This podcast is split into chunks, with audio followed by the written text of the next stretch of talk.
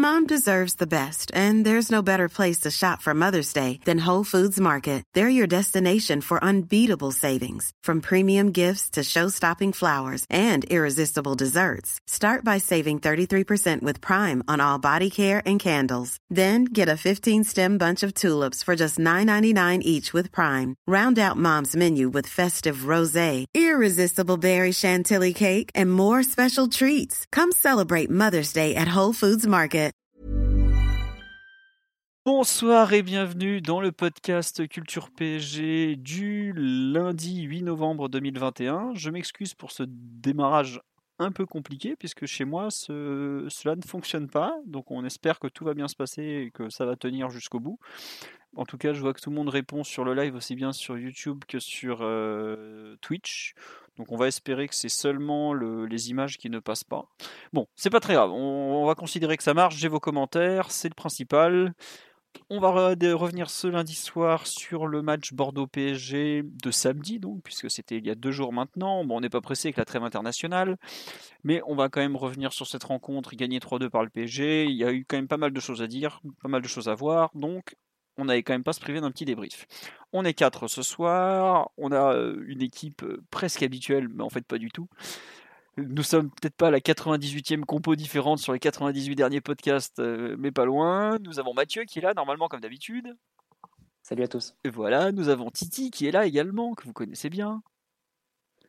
Salut à tous, bonsoir à tous. Voilà, et nous avons un petit nouveau que vous euh, voyez souvent dans les, dans les commentaires du live sous le nom de Divine Ponytail. Bonsoir Fabien. Faut que tu ouvres ton micro Fabien. Salut tout le monde.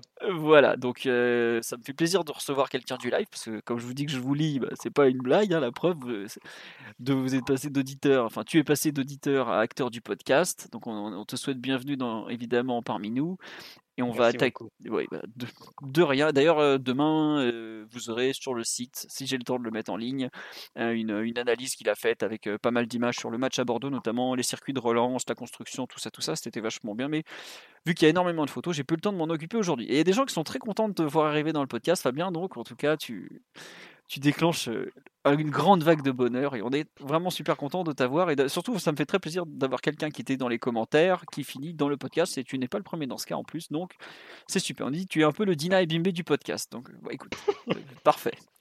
Euh, on va attaquer comme d'habitude par El La question c'est qui était Danilo du coup, Fio? Oh non, oh non, s'il te plaît quand même. Oh non, il n'y a pas de Danilo dans le podcast. On vous demande d'avoir les pieds affûtés au moment de rentrer dans, dans le studio, hein, quand même. hein. Bref, on va revenir sur la rencontre de samedi. Nous avions, nous avons gagné 3-2 à Bordeaux, comme pratiquement tous les ans, parce qu'après avoir été une terre maudite pendant près de 30 ans, euh, le stade des Girondins est maintenant une terre où on arrive et où on prend les 3 points sans aucun souci. Euh, doublé de Neymar, 26e, 43e minute. But de Kylian Mbappé, qui remarque enfin en Ligue 1, 63e. Et enfin, Bordeaux réduit le score par Albert Ellis, le Hondurien, à la 79e. Et par une vieille connaissance du championnat de France, Mbaye Nyang, à la 92e. Assisté par euh, Jimmy Briand sur le deuxième et Yacine Adli pour le premier but. Hein, Yacine Adli, qu'on connaît bien évidemment. Euh, on me demande comment on fait pour être dans le vocal avec nous. Bah, dans le vocal, justement, c'est que la participation. Sinon, après, c'est un peu n'importe quoi. On a déjà fait des podcasts à 5, 6 et tout ça. C'était un gros bazar. Donc, on se limite à 4 désormais. Euh, doublé sans pénalty pour Neymar. Effectivement, on me le précise sur le live. Tout à fait, parce que ça faisait, comme on l'a écrit aujourd'hui, 6 mois euh, que le PSG n'avait pas marqué un but dans le enfin que le PSG que Neymar n'avait pas marqué un but avec le PSG dans le jeu voilà donc après c'est une stat qui est un peu viciée comme je l'avais dit quand il en était à 4 mois puisqu'il y a deux mois de trêve au milieu, euh, presque trois pour lui qui n'avait pas joué euh, juin, juillet, août. Mais bon, malgré tout, c'est vrai qu'il était euh, en manque de réussite devant le but et se doubler avec deux buts, dans le jeu, deux buts superbes d'ailleurs, est important à souligner. Pour revenir sur le match en général, on peut globalement le découper en deux à trois périodes, je dirais. Euh, je craignais un peu ce premier déplacement, enfin ce nouveau déplacement européen puisque ça faisait euh, européen, qu'est-ce que je vous raconte? Français, puisque le PSG avait quand même globalement du mal à se déplacer depuis deux mois. Sur les deux derniers mois avant la rencontre, on avait gagné qu'à pour vous donner une idée. Et on se rappelle dans quelles circonstances un doublé miraculeux de de l'ami Ashraf Hakimi à la 95e minute notamment ou quelque chose dans le genre. Là, pour le coup, après 10 premières minutes, 10-15 premières minutes un petit peu compliquées, où Bordeaux, euh, en jouant un football assez euh, très rapide porté vers l'avant, beaucoup d'enthousiasme. Un certain Timothée Pembele qui voulait se montrer nous a un peu mis en difficulté. S'en sont ensuite suivis, je dirais, 60 très bonnes minutes de la part du PSG. Euh, probablement les, les, meilleurs collectivement depuis un bail. allez, peut-être la mi-temps, la première mi-temps à Marseille était pas mal, mais il y avait quand même pas beaucoup d'occasions créées. Je trouve que là, il y en a un peu plus malgré tout. 60 très bonnes minutes jusqu'à la 70e où il y a, euh, à la, il y a deux, trois vagues de changements consécutives où euh, Bordeaux fait rentrer énormément d'attaquants au point de se mettre complètement sur un fil en défense et le PSG fait rentrer beaucoup de défenseurs en sortant notamment deux joueurs qui avaient un rôle important dans la maîtrise du ballon, qui étaient Bernat en défense et euh, un peu Draxler devant, moins Draxler, enfin entre Dina et Bimbe, Draxler et Bernat, il y avait quand même trois joueurs qui servaient beaucoup dans la conservation du ballon et on s'en est, suivi pardon, 20 minutes complètement euh, folles, euh, un peu du n'importe quoi, du hurrah football, avec une équipe bordelaise qui d'un coup évidemment se met à y croire parce que ça leur arrive à tous les matchs et ils arrivent régulièrement à revenir en score. Et une équipe du PSG qui a fait un peu n'importe quoi pendant 15-20 minutes. Euh, euh, Neymar, euh, Navas a fait quelques arrêts, enfin deux, quelques sorties aériennes. Il y a un peu des, erreurs techniques dans tous les sens. Bref, une fin de match vraiment ratée qui quand même voit la victoire du PSG par 3 buts à 2. J'ai pas vraiment, en fait, c'est assez bizarre, c'est que j'ai pas vraiment eu peur d'être rejoint. Euh, je pense notamment que, bah, par exemple, quand Neymar se fait découper au début de l'action du 3-2, c'est hallucinant. Et après, je pense qu'il restait pas assez de temps à Bordeaux pour revenir. Et voilà. Mais globalement, c'est vrai qu'on on ressort du match avec un goût assez amer lié à ces deux buts euh, encaissés, euh, qui sont vraiment largement évitables, qui font enlever, qui font oublier un peu les les 60 bonnes minutes. Peut-être pas très bonnes, comme on me le reproche sur la live, non, mais globalement par rapport à ce qu'on voit, au moins il y avait 60 minutes cohérentes bien construite et, euh, et comment dire et, et positive en fait. Donc c'est dommage d'avoir ces, deux buts sur la fin qui, qui gâchent un peu la partie, je trouve, parce que il y avait plus de positif que de négatif, et là ça fait un peu ressortir ce mauvais coaching euh, et le bon coaching adverse aussi au passage. Donc euh, un, un, petit goût amer, mais malgré tout, je considère que le le, match est plus, est plus positif en tout cas que pas mal de nos dernières sorties à l'extérieur. Voilà un peu pour, pour mon ressenti euh, sur cette euh, rencontre en, général. Mathieu, je te laisse compléter si tu arrives à parler, parce que je vois que tu as quelques soucis de connexion, mon pauvre. Non, non, je vais, je vais abonder dans ton sens, notamment sur la découpe en, trois temps.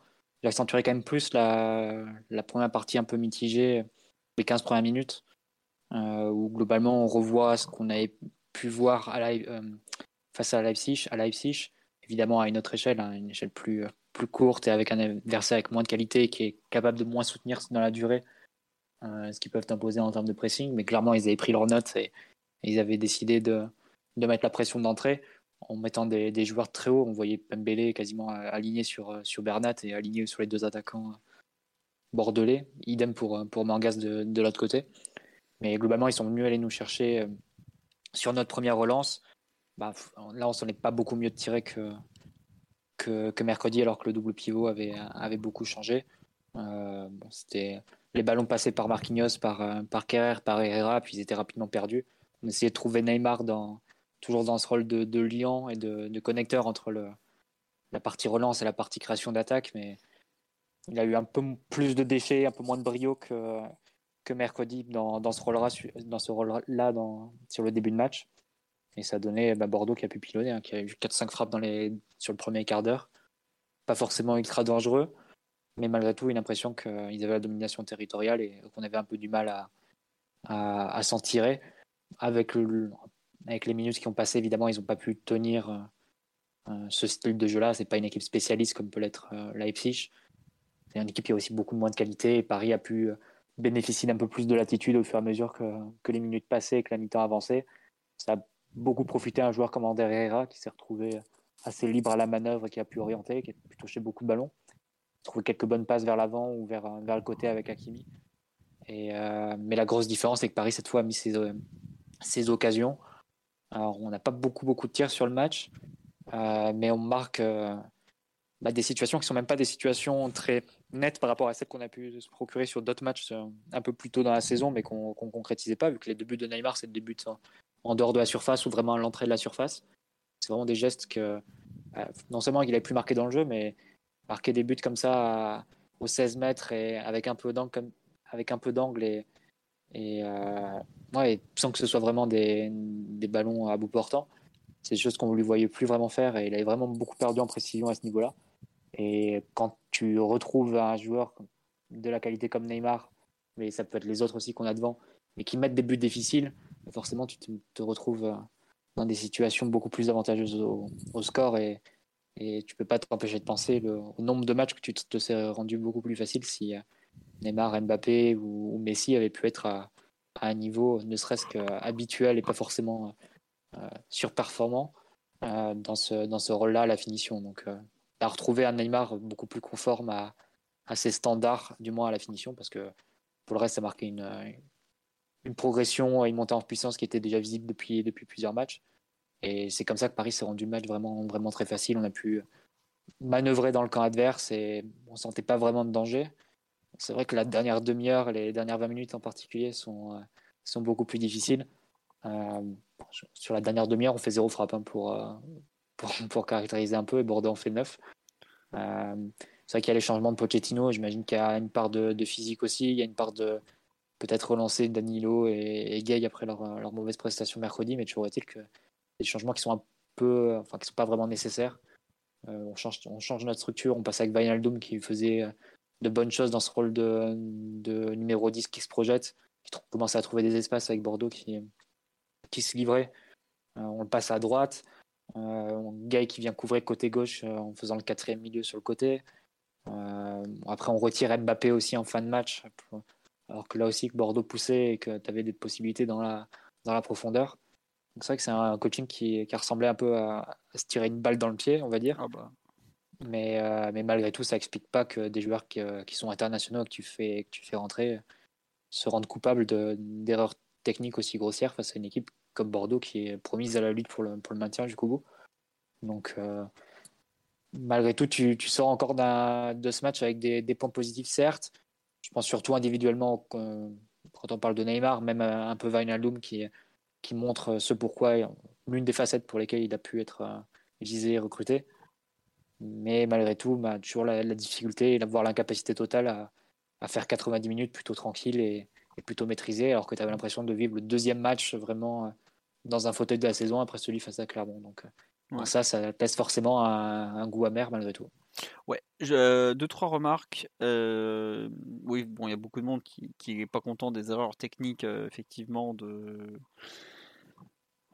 de, la fin de match et tout ça. On nous dit Bordeaux qui nous affligeant nous a mis en danger, c'est le drame. ouais, après, enfin Bordeaux qui, fait rentrer, je sais pas combien ils finissent dans une sorte de 4-2-4 en, se lançant de façon désespérée à l'avantage, à l'abordage, je veux dire, c'est pas spécialement étonnant qu'ils nous mettent un petit peu en danger, surtout quand nous on fait au contraire des changements qui nous plombent. Sur les changements, Mathieu, t'en as quand même deux, au moins deux qui sont pour des raisons physiques, c'est-à-dire que Bernat sort parce que bah, en ce moment il peut pas jouer beaucoup plus qu'une heure, une heure cinq, et Dina Bimbe sort aussi parce qu'il a mal à, euh, au, mollet. Donc euh, voilà.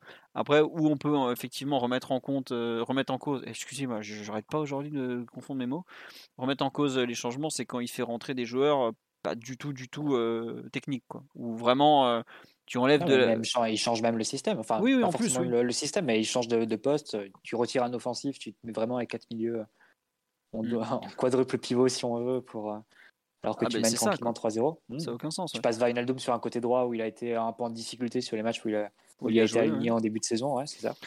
Ouais. à gauche. Hmm. Non, mais globalement, on va, je pense qu'on va revenir un peu sur le coaching et qui est archi raté. Sur le on dit Bordeaux a l'habitude d'être fort sur les fins de match. saison. Bordeaux est fort sur les fins de match. Et ce que disait Dina et Bimbe au micro de la presse après la rencontre, c'est que le PSG, visiblement, physiquement, a un peu de mal à finir les matchs, selon lui. Il y a un peu de, de fatigue, dit-il.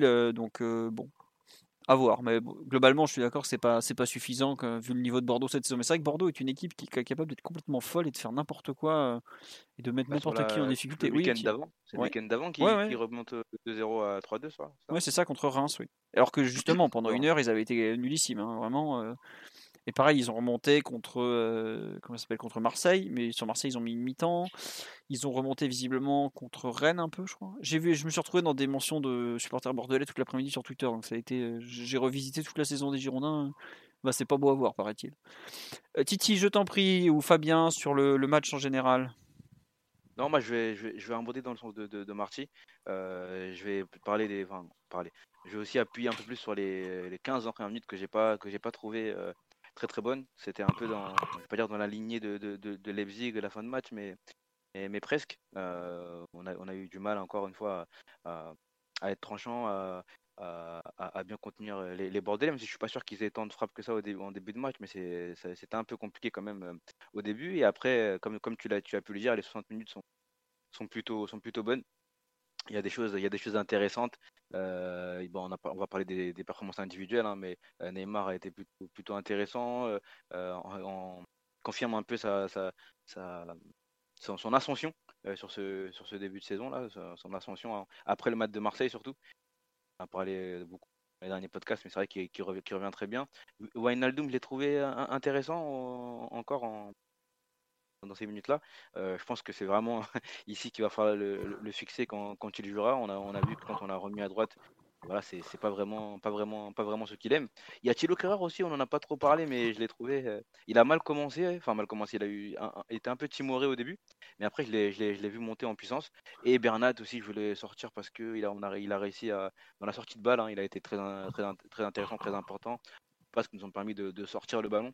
Ça nous avait manqué de, l'avoir un peu gauche euh, et pour retrouver euh, euh, notre balle qui, qui penchait beaucoup vers la gauche fut un temps avec, avec Tourelle et revoir Bernat dans la conservation de ballon, même les, les petits crochets courts pour, pour éliminer des défenseurs, etc. et des choix plutôt, plutôt intéressants. Ça, ça m'a fait plaisir de, de le voir, de le voir avec ballon. Il a été un peu difficulté euh, dans son placement défensif euh, avec Pembele qui, qui l'agressait très très haut Ouais. et qui, qui était très très très qui été bon Pembele en tout cas je l'ai trouvé bon moi première mi-temps donc voilà euh, je suis un peu d'accord avec toi sur l'analyse euh, co- collective et sur la- l'analyse du match euh, que, que, que moi je fractionnerai en trois temps donc euh, c'est cette ces 10 15 premières minutes un peu compliquées euh, 60 50 minutes plutôt plutôt intéressantes plutôt bonnes peut-être même les meilleures depuis le début de la saison et cette fin de match un peu ratée à cause à cause entre entre autres hein, du, du coaching mais il y a sans doute d'autres Ouais. choses qui Bah surtout, le coach, au bout d'un moment, c'est pas lui qui joue, quoi.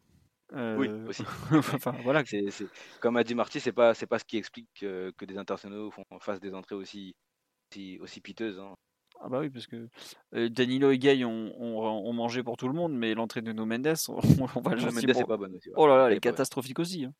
Fabien, euh, on, on va un peu te, te laisser parler, on te fait venir, tu parles pas jusque-là. Euh, sur un peu le, le découpage du match en trois séquences, tu, tu nous rejoins ou pas du tout finalement? Ah non, totalement, totalement. je vais d'abord, je parlais peut-être de ce qui est, ce que moi j'ai le plus apprécié en revisionnant le match, c'est cette partie où en fait le, rythme de Bordeaux se, diminue, diminue et le PSG commence à pouvoir à mettre en place ses circuits de relance, ses mécanismes au milieu de terrain. Donc peut-être que ça on le, on, développera Non, vas-y, vas-y, vas-y, vas-y, Ah, ok. vas-y, développe-le maintenant. On- on va- on- Euh, bah, en fait, ouais, euh, une fois passé ce, ce petit, euh, ce premier Aura Football de, de Bordeaux, où en fait, je pense que nos joueurs n'étaient pas forcément rentrés comme souvent dans nos matchs. C'est pas la première fois où un adversaire vient nous perturber dès, dès le coup d'envoi et, et exerce une pression. J'ai des images, je crois, de, de Angers qui, qui, qui avait attaqué très très fort son match face à, face à, face à nous. Euh, du coup, c'est un peu dommage que, de se dire que voilà, c'est quelque chose qui se répète et nos joueurs ou le staff n'arrive pas à faire comprendre aux joueurs qu'il faut se tenir prêt euh, dès le départ. Tu crois Attends, Euh, juste, il y a- je t'interromps une seconde. Tu crois pas si bien dire, il y a quand même Dina Ebimbe qui a sorti en, en- en après-match, en, en- en zone mixte? Ouais, on, est, on a été surpris. Ah ouais, bah c'est c'est- je sais- c'est ça. C'est- Je pense sur la Ligue 1, il y a. Et après, ce que tu disais bah, sur l'autre partie, sur la fin, ça va un peu dans ce sens-là, c'est le fait que, d'après ce que tu viens de dire, les Girondins ont l'air d'être connus pour bien finir les, fini- les fins de match. Et en fait, nous, on décide, euh, enfin, Pochettino décide en fin de match de, de- de blinder la défense et de laisser passer toute possibilité de contre-attaque, de menacer la profondeur. Du coup, c'est vrai que l'analyse de ces deux tempos de match, que ce soit en- la concentration et euh, ouais, la concentration des joueurs et puis le, changement en fin de match, c'est pas terrible pour, euh, je dirais, niveau du staff, niveau de la préparation, de la lecture du match. Mais sinon, ouais, dans, dans le, dans le temps fort, de, dans le temps fort du, euh, du, enfin, dans, je pense aussi, comme, tout, comme ce que vous l'avez dit, les- le meilleur moment du PSG, c'est, il y y y a des choses qui étaient intéressantes. J'ai des choses que j'ai pu noter en, en revisionnant le match. Donc, bah, si on commence depuis, euh, depuis les circuits de relance, euh, on avait par moment en fait Herrera qui venait se joindre euh, à la ligne, sur certaines séquences, à la ligne de, Marquinhos et Kerrer pour faire office de, pas forcément prendre en, main la, la relance parisienne, mais presque faire office de l'heure et permettre à Kerrer de, réduire, de, réaliser des, des, conduites de balles, de venir un petit peu percuter vers le milieu de terrain. D'ailleurs aussi sur ce point-là, je pense que c'est intéressant parce que j'avais vu pas mal de, fois en avant-match sur les compositions de match. on parlait beaucoup de mettre Marquinhos à gauche et pour pouvoir laisser Kerrer dans le côté droit il s'avère que Pochettino a, fait l'inverse dans la majorité des minutes disputées. Bien sûr, il y a des moments où il y a des inversions, mais je trouve que voilà, ce, choix rien de, fait, de mettre Kerrer à gauche et Marquinhos à droite, ça veut dire quelque chose par rapport à ce que peut proposer Marquinhos en termes de couverture et en termes de gelon, mais aussi par rapport au fait d'avoir du coup Kerrer qui peut venir, euh, venir s'avancer et aller chercher euh, donc son milieu offensif. Et là, en l'occurrence, c'était souvent Neymar. Donc c'est un mécanisme qu'on a souvent vu, dans, enfin que moi en tout cas j'ai souvent vu dans le match, de voir ce Neymar venir décrocher et, euh, agir un peu comme une forme de, comme un peu un relais. Donc des fois il y avait de l'appui remise si jamais il y avait un peu trop de monde et de la densité ou des fois c'était simple, un simple 1-2 avec, avec son appui, ou, et il pouvait partir en, projection ou avec une passe dans la profondeur. Et le troisième joueur, c'était souvent en fait euh, qui venait proposer une, solution de projection dans, le cœur du jeu. Donc ça, c'est des mécanismes qu'on a pu voir et revoir. Donc comme je crois que c'est Mathieu qui le disait dans un précédent post-4, quand, il y a des choses qui se répètent dans un match, c'est quelque chose qui est travaillé, quelque chose qui est voulu par le staff. Là, c'est vraiment des choses qu'on a, qui se sont appliquées à une multiples reprises. Bah, bien sûr, il y a des moments où il y a eu du déchet. Il y a Herrera qui fait une perte de balle sur, sur un appui, qui amène justement à une frappe de Bordelaise. On a, je crois, c'est Neymar qui, sur un développement de, de, de Dynamite lui remet pas tout de suite et pareil, va la perdre un peu plus bas dans le terrain où il conserve longtemps la balle, je pense, en espérant avoir une faute. mais par contre, ça a marché. sur le but de, de bah, c'est typiquement un mécanisme pareil, un, jeu à trois au milieu. C'est Mbappé qui marque. Oh, pardon, c'est Mbappé qui ou c'est euh, euh, c'est Draxler qui vient s'appuyer euh, avec Herrera et Genoum qui prend la profondeur et justement oui, qui décale Mbappé à la fin. Donc ouais, c'était des formes de mécanismes qui se sont répétés dans, le match et qui étaient intéressants parce que ça a fonctionné et c'était vraiment, vraiment pratiqué.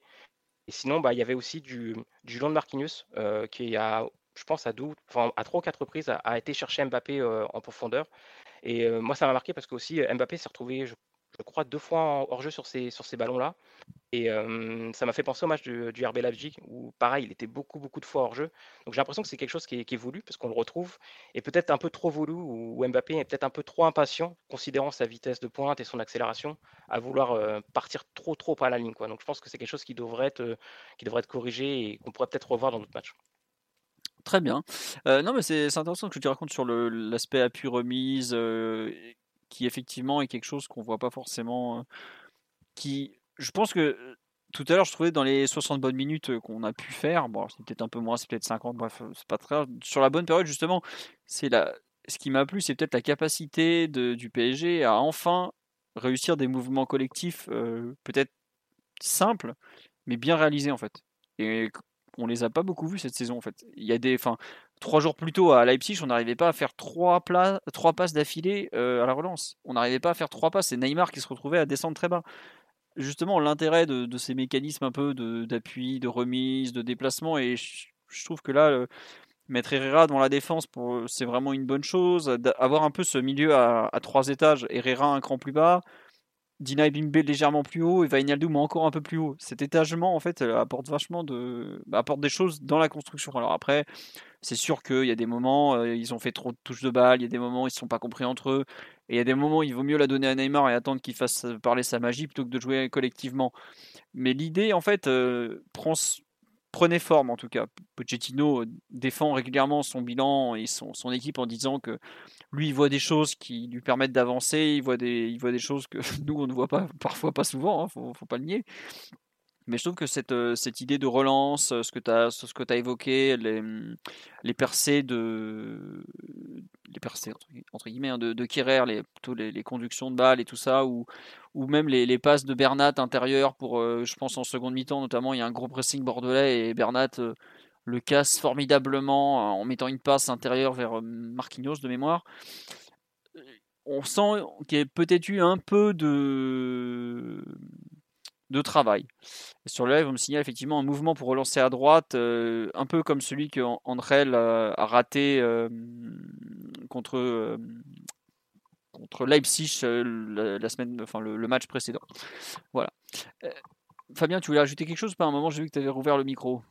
Oui, bah, il y avait ce que tu avais dit par rapport à Ander Moi, j'étais. alors, bien sûr, c'est Herrera, c'est pas Verratti, mais le fait de le voir en fait non pas dans un poste de 8 où il doit faire beaucoup de jeux de, de 3 quarts, recevoir voilà, un, peu, un peu de haut jeu ou de 3 quarts, où il a du mal, et il renvoie souvent le ballon sur le défenseur central et on repart un, par un nouveau circuit, on va rechercher d'autre côté. Là, le, fait de l'avoir face au jeu avec donc Dina Mimbe et Wijnaldum devant lui, ça lui permettait d'avoir un peu plus de temps et de pouvoir voilà, déclencher plus de passes vers l'avant. Ça, j'étais, je crois que c'était plutôt bien et on a vu le changement quand c'est Danilo qui est repassé à sa passe. Ah oui, ça, on, a vu, on, a, on, a, rendu. ça, on l'a vu. On a rendu beaucoup plus de ballons. Et puis sinon, ouais, dans les autres, les autres mouvements qu'il y avait, il y avait aussi Neymar qui, lorsqu'il était cherché un petit peu plus haut, trouve un petit peu plus haut avec plus d'espace, un peu dans une position similaire au, au 4-2-2 de Tourelle. il n'hésitait pas à déclencher beaucoup de passes assez rapides dans le fameux demi-espace gauche pour Mbappé, qui lui prenait une diagonale, une diagonale vers l'extérieur, et Draxler qui lui avait une, une, course un peu plus, un peu plus directe. Donc bah, forcément, Draxler, c'est pas Icardi ou c'est pas Cavani, si on remonte un peu plus loin. Mais voilà, il y avait aussi de ce type de mécanisme-là. Il y a trois ou quatre passes qui tentent dans ce sens-là, quasi le même angle de passe, où je me dis, voilà, c'était aussi quelque chose qui était recherché d'aller chercher derrière la défense girondine, derrière Koscielny, derrière. alors je suis désolé, les noms des Bordelais, je les retiens pas tous. Gregersen. Gregersen, c'est ça. Gregersen, oui. voilà, il y avait, il y avait des choses comme ça que sur ce match-là où j'ai vu des choses qui se répétaient, où je me dis, bon, il y a peut-être quelque chose qui travaille et sur lequel il a envie d'insister. Très bien. Titi ou Mathieu, vous partagez ces remarques sur un peu le peut-être le pas en avant en termes de, de travail, de rendu collectif? Visiblement, il n'y a pas eu de point. Ouais, Titi, excuse-moi. Je, suis d'accord, il y, a pas mal de choses. on, est sûr qu'ils travaillent, hein. ça, il n'y a, pas de souci. Il y a, pas mal de choses qui sont, qui sont ressorties. Tout ce qu'a dit euh, tout ce qu'il a dit avant, c'est vraiment. Fabien, je vois que aussi. Fabien, j'ai cherché le prénom là, j'ai pas réussi. Ce qu'a dit Fabien, euh, je l'ai retrouvé aussi. Notamment Drexler, on en a pas parlé euh, depuis le début du, podcast. C'est vrai que c'est un joueur qui a, qui a, qui a peu d'impact parfois sur nos matchs. là, on l'a on l'a on pas beaucoup vu, mais c'est vrai que les appels plutôt axiaux vers l'avant, j'en ai beaucoup vu de, de, sa part. alors oui, c'est pas la même intensité d'appel qu'un qu Wijnaldum quand, quand il attaque la surface au quoi mais c'est vrai que Drexler, je l'ai retrouvé pas mal de fois faire ses appels axiaux et j'avais trouvé ça intéressant. C'est dommage qu'on a, on l'a pas tant servi que ça et c'est vrai qu'il il a, il a toujours ce, côté un peu nonchalant qui donne l'impression qu'il n'influe pas vraiment sur les matchs. Mais là, c'est vrai que ces appels-là, je les ai beaucoup retrouvés. Et euh, le Herrera aussi placé devant, devant la défense, qui a pu avoir un peu, un, peu de temps pour euh, trouver des passes, notamment sa passe sur le troisième but. C'est le troisième but, c'est ça? Oui. Qui, qui, est superbe. Qui, est vraiment, qui est vraiment superbe. Franchement, elle est superbe. Alors, Bordeaux, des fois, un peu n'importe comment, ils sont très, euh, transpercer très facilement dans l'axe, mais cette passe elle est quand même très très belle et, c'est vraiment un très beau mouvement aussi. Euh, au-delà de la passe, c'est un, beau mouvement de notre part. Mais je rejoins Fabien en tout cas euh, sur la plupart des choses qu'il a dites. dommage que ça n'a pas duré plus que 50 minutes. Un peu plus de temps, mais c'est vrai qu'il y, a des choses qu'on retrouve. Déjà, face à Leipzig, on, a, on, a, on avait vu Neymar venir chercher le, ballon un peu euh, en se déportant de la gauche vers l'axe euh, pour être un peu l'appui, le premier appui, si ce n'est le seul, hein, parce que c'est vrai qu'on n'arrivait pas à trouver d'appui au milieu de terrain face à Leipzig. donc, on avait déjà vu ça face à Leipzig un peu. C'était peut-être une entreprise individuelle face à Leipzig. En tout cas, on l'avait on avait trouvé que c'était plutôt ça. Mais là, euh, quelques jours plus tard, on a encore retrouvé euh, de, la gauche où il venait servir d'appui, etc. Et après, il, arrivait à un peu faire ce lien entre, le, milieu et l'attaque, voire la défense et l'attaque des fois. Euh, c'est Abibay qui a dit, je crois, dans le, Canal Plus samedi, que le problème de Neymar, c'est qu'il était à la fois à la construction et aussi à la fin pour essayer de tenir les actions. Et qu'il y avait un problème au milieu de terrain, donc il est obligé de, de pallier à ça par moment, on l'a, on, l'a retrouvé. Enfin, c'est à la musique qu'on l'a retrouvé. Euh, samedi, peut-être un, petit peu moins, mais voilà. C'est, c'est aussi euh, euh, quelque chose qui, faisait qu'on ne retrouvait pas Neymar dans les, dans les zones de finition très récemment. là, c'est les débuts qu'il met. Je, me demande au niveau expected goal, c'est, c'est combien? Parce que ces débuts ne sont pas très, pas très simples. Il pas lourd, ça, doit être du 0-10 à peine, hein, franchement. Ouais, ouais, ça, ça, doit être pas lourd, mais voilà, c'est quand même des, des, choses pas mal où là, il arrive à prendre appui sur, sur Mbappé des choses qu'il essaye de faire hein, par moment, euh, très souvent en match. Euh, quand il y a Icardi, il essaye des fois de le faire. C'est vrai que ça, marche pas souvent. Mais là, c'est vrai que c'est cet appui avec Mbappé, c'est un but que Mbappé, il a fait souvent ça. Il l'a fait avec Messi, là, il le fait avec Neymar. C'est une piste euh, intéressante. Neymar a besoin de, ce joueur qui arrive à, faire la planche par moment, hein, la planche par moment, donc lui, remettre ou, s'appuyer dessus. Donc ce, but-là est, vraiment super sympa. Et voilà, non, sinon je suis d'accord avec Fabien. Très bien. Euh, non, mais on nous tiens, on va en parler après des individualités. Est-ce que on nous dit, est-ce que vous pensez que Wijnaldum a eu un déclic? Mathieu, tu en as légèrement parlé déjà du rôle de Wijnaldum, mais je pense qu'on peut, on peut plus mettre ça sur une, une, meilleure utilisation du joueur qu'un réel déclic, non? Je sais pas ce que, ce que tu en penses. Quoi qu'il arrive, une utilisation différente de celle qui a été faite euh, avec lui sur le début de saison, ça c'est évident. Il a joué peut-être un match en numéro 10 ou en tout cas en soutien des attaquants. C'était l'un des matchs du mois d'août à l'extérieur. Ça devait être à Brest, à Reims, si pas de bêtises. À Reims, je crois. Ah non, non, non, t'as raison. Brest en losange. Brest, Brest, ouais, Brest en losange, excuse-moi. Mais à Reims, à Reims, il joue pas aussi en 4-4-2. On joue, je crois qu'il y en a deux où il joue comme ça très haut sur le terrain. Il me semble qu'on joue encore en losange à, à Reims. Puisque... C'est possible, mais après, c'est vrai que ça ne durait jamais très longtemps parce qu'avec les remplacements en cours de match, souvent il se retrouvait à changer de poste, à faire un peu le milieu qui, qui vient coulisser sur le côté. Bah, Reims, il me semble que ça avait été le cas quand Messi rentre, notamment. Euh, mais bon, on va dire qu'il a rarement été utilisé dans, dans ce rôle-là. Et on, va dire qu'on retrouve, ou du moins on trouve des mouvements qu'on pouvait imaginer lors de sa signature, en fait. C'est-à-dire qu'avec des, un Mbappé qui est en position de numéro 9 sur le papier ou théorique va se, se dézoner, va chercher des espaces un peu, un peu sur le côté. Euh, il embarque avec lui des joueurs et il y a d'autres espaces qui arrivent et ça, Wijnaldum, il a une très bonne lecture pour savoir où aller. Et euh, je trouve que ça complémente assez bien avec euh, la relation Neymar-Mbappé qu'on retrouve euh, un peu sporadiquement sur les, sur les deux derniers matchs. Et tu le ressens bah, typiquement sur le but qu'on met face à Leipzig, par exemple. un but, le premier but de, de Wijnaldum, c'est un but que tu as déjà vu avec Cavani ou Icardi à la place de, de Wijnaldum et plusieurs fois.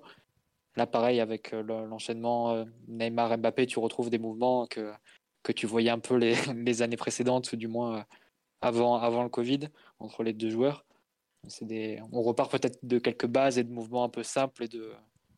entre joueurs qui se connaissent et que Wijnaldum est à même de, faire fructifier parce que lui, il a les déplacements d'un attaquant, paradoxalement, mais il a les déplacements un peu d'un Cavani, si on veut. C'est-à-dire que lui, il est capable de, de s'écarter du ballon et de faire les appels à vide et de reconnaître les espaces pour euh, ce qui se marie assez bien avec ce que, ce que peuvent proposer en termes de jeu et, et en termes de, de combinaisons aussi de, de, ballons qui peuvent avaler des, des joueurs comme Neymar et, Mbappé. Donc, euh, moi, j'ai pas trop de doute quant à sa complémentarité avec ces deux joueurs-là, si tu me poses la question. Après, c'est vrai que ça demande une certaine organisation dans le sens où, évidemment, tu dois avoir deux milieux de terrain plutôt avec lui euh, et plutôt derrière lui. Et, et Wijnaldum qui va pas être euh, utilisé comme un joueur qui va beaucoup toucher le ballon, mais qui va plus se déplacer en fonction des, des uns et des autres. Hmm. Ça, c'est quelque chose, c'est un rôle dans lequel il y a, un rôle à la Matuidi, on me dit sur le. Ouais, il y a un peu de ça, oui. Ouais, il y a, il y a un peu de ça, il y a un peu de ça. Mais ce qui est intéressant, c'est que Draxler, c'est que Draxler aussi a, eu ce rôle euh, sur un match comme euh, comme euh, samedi. Ouais. et c'était sans doute ce qui a pu expliquer quelques moments de, de bonne fluidité dans, dans, le jeu, c'est que là, tu n'avais pas forcément dans, ton quatuor d'attaque, si on veut, si on considère Wijnaldum comme un, comme un quatrième offensif, tu n'avais pas forcément, tu n'avais même pas du tout quatre joueurs qui veulent le ballon dans les mêmes proportions.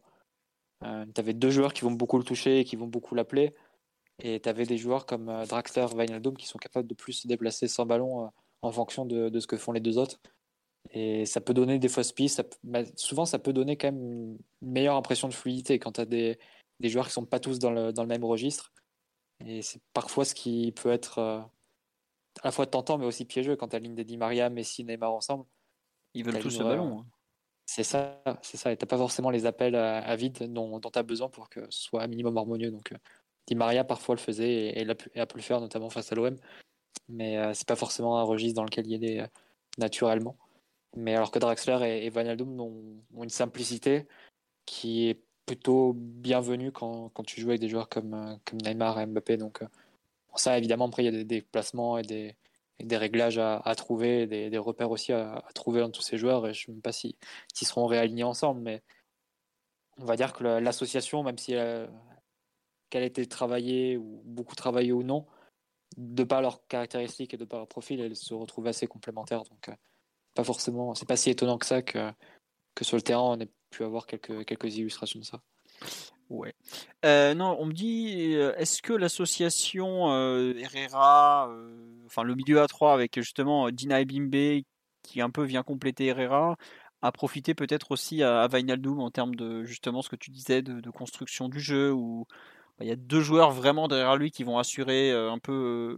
En fait, on va pas demander à, à de faire les 60 ou 70 ballons touchés qu'a dû avoir Dina Ebimbe. Et au contraire, on lui demande de vraiment d'être très spécifique et dans des zones. euh, Enfin, de pas toucher beaucoup de ballons, mais de faire beaucoup de déplacements, en gros, non? Ouais, non, c'est ça, c'est ça. Après, c'est vrai qu'il touche le même nombre de ballons que Dina Mbibé, mais Dina Mbibé avec 20 minutes en moins. Donc, euh, c'est clair que si tu rajoutes les, les ballons de Gay à, à Dina Mbibé, ça fait un total euh, clairement supérieur. à- ou les ballons de Danilo à, à Dina Mbibé, ça fait un, total clairement supérieur à, ceux de Wijnaldum. Mais c'est clair que Wijnaldum n'est pas dans ce registre-là. C'est un joueur qui va beaucoup toucher la balle. De toute façon, c'est pas un joueur qui, qui est capable de faire pro- ou d'améliorer les possessions du PSG en touchant le ballon. Pas un joueur qui est capable, qui a une, variété de passes euh, ahurissante. Euh, C'est pas un joueur qui a une créativité dans les passes euh, remarquable non plus. Ses qualités, elles sont ailleurs. Donc, c'est des qualités vraiment de, bah, de lecture, de, capacité à se projeter. Et en phase défensive, bah, d'a- d'avoir un certain volume et une capacité à la fois à harceler et aussi à comprendre comment se replacer et où se replacer. Ça, c'est, on va dire, c'est l'éventail des qualités de Vanello, mais c'est vrai que ça n'a pas beaucoup de sens de, de l'employer à la relance. Mais de toute façon, je pense que ça n'a jamais été vraiment le plan. C'est juste que jusqu'à présent, euh, des joueurs comme Herrera et Gay étaient un peu sur leur petit nuage et avaient la... même l'apport offensif que, que tu ne soupçonnais pas chez eux. Oui. Et donc, ils étaient difficilement sortables de l'équipe. Mais maintenant que les deux ont un creux, bon, Herrera moins sur ce match, mais les matchs précédents étaient moins bons.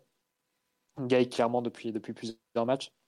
C'est une opportunité pour Pochettino de relancer Wijnaldum parce que c'est un joueur sur lequel tu as misé cet été et malgré tout d'un certain niveau. Je pense que c'est pareil, enfin, c'est même pas juste pour le joueur de le mettre dans la même phrase que des, que des Herrera, que des Gay, que des Danilo. C'est un joueur de, de dimension supérieure sur le papier.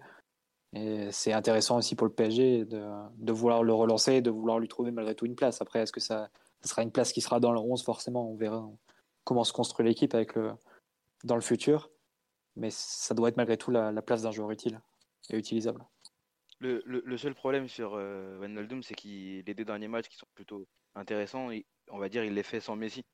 Et voilà, c'est la, la- la place qu'on va devoir lui trouver euh, euh, avec Messi, ça, ça- ça- ça se complique peut-être un peu plus. Tu as parlé tout à l'heure du fait que les profils qui, ont qui ont été alignés sur le match de samedi étaient plutôt très, très complémentaires avec des joueurs qui sont moins demandeurs de, de ballon et d'autres plus. Là, quand il y a Messi, quand il y a Neymar, quand il y a Mbappé, euh, Wijnaldum, c'est dur de, de, de, les trouver. euh, de lui trouver une place. En tout cas, on n'a pas réussi pour l'instant. On essaie toujours de, le mettre en, en correction, c'est-à-dire euh, peut-être derrière Messi quand Messi joue à droite, euh, etc., etc. Donc c'est vraiment là aussi qu'il va falloir trouver la, solution, trouver co- comment l'intégrer, comment l'in- l'incorporer avec tous ces joueurs-là qui seront autour. Et c'est dommage que ces deux matchs-là de, de Wijnaldum, qui sont peut-être euh, les, ces, deux plus intéressants depuis qu'on est arrivé, bah, ils, ils se fassent euh, euh, sans Messi. Après, peut-être qu'il fait ces matchs-là parce que aussi la part, Messi n'est pas là. Enfin, je sais pas, faut trouver, ouais, faut voir qu'on trouve la, la solution pour pouvoir l'in- l'incorporer de la, meilleure des façons possibles pour qu'il joue dans, dans les meilleures zones euh, pour lui et pour son et ce que demande son jeu. Euh, Enfin, tu sais, tu dis euh, par rapport à Wijnaldum, mais tu peux faire la même phrase en utilisant Neymar à la place. hein. Oui, aussi. Voilà, et, et c'est plus embêtant par contre, parce que C'est plus embêtant. C'est Voilà. plus embêtant. Mais oui, l'équipe, les, équilibres collectifs, euh, notamment d'un point de vue offensif, sont totalement bousculés quand Messi est là. Parce que bah, déjà défensivement, tu sais qu'il va pas travailler, hein, on va pas y aller par quatre chemins. Et offensivement, tu vois qu'il est pas du tout euh, sur, euh, sur le même ton que les autres pour l'instant, à l'exception de quelques rares actions par-ci par-là. Quoi. Donc il y a du travail évidemment, et puis bah ça, ça, nous change. C'est vrai que cela, on nous dit c'est on est loin du Wijnaldum de Liverpool. Ah bah oui, mais le PSG est une équipe très très très loin, même aux antipodes de ce qu'est le Liverpool de club. Donc c'est forcément, comme le joueur l'a expliqué, il peut pas jouer de la même façon et il découvre encore. euh, Enfin, le PSG n'est même pas vraiment une équipe quand il l'a un peu dit comme ça. Quoi. C'est, il faut que tout le monde trouve sa place et lui est peut-être en train de trouver la sienne en- avec ce positionnement justement beaucoup plus haut sur le terrain. Euh, C'est le Gini des Pays-Bas, quoi. Oui, c'est ça. C'est plutôt le Ou de- ou Newcastle. plutôt que celui de Liverpool. Ouais, oui, oui, aussi Newcastle. de Newcastle. Parce que là, en une semaine au PSG, il a fait plus de, ta- plus de stats qu'à Liverpool en...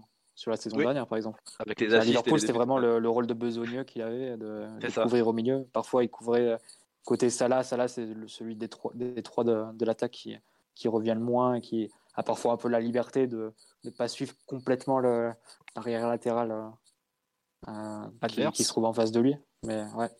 Wijnaldum, il avait vraiment ce rôle de, de correctif à, Liverpool, alors que c'est vrai qu'avec la sélection hollandaise, bah, tu le vois de toute façon avec les, les profils qu'il y a à la sélection hollandaise, le, le numéro 9 c'est de paille. Donc c'est un joueur un peu fuyant qui va pas être toujours dans, la zone de, ouais, c'est ça, dans, la, dans la surface adverse et ça, ça permet à, à Wijnaldum d'arriver comme ça dans, dans les 16 mètres et de se retrouver à la conclusion d'a- d'action. C'est un peu ce que tu imaginais au, au moment de son arrivée, mais manque de bol pour lui. Deux mois plus tard, on fait Messi qui, qui vient prendre aussi ce poste de numéro 10, mais même s'il joue pas trop euh, en ce moment au PSG, évidemment en l'interprétant d'une façon complètement différente. Euh, on nous dit Wijnaldum découvre aussi comment le PSG joue. Oui, oui, oui, oui. Ah oui, je pense que ça a lui faire tout drôle, oui. Parce que que ça soit avec Klopp ou Van Raal qui ont été ses- ses entraîneurs un peu ces dernièrement, c'était quand même euh, très différent. Ultra Bon, structuré. hein, Ah c'est- oui.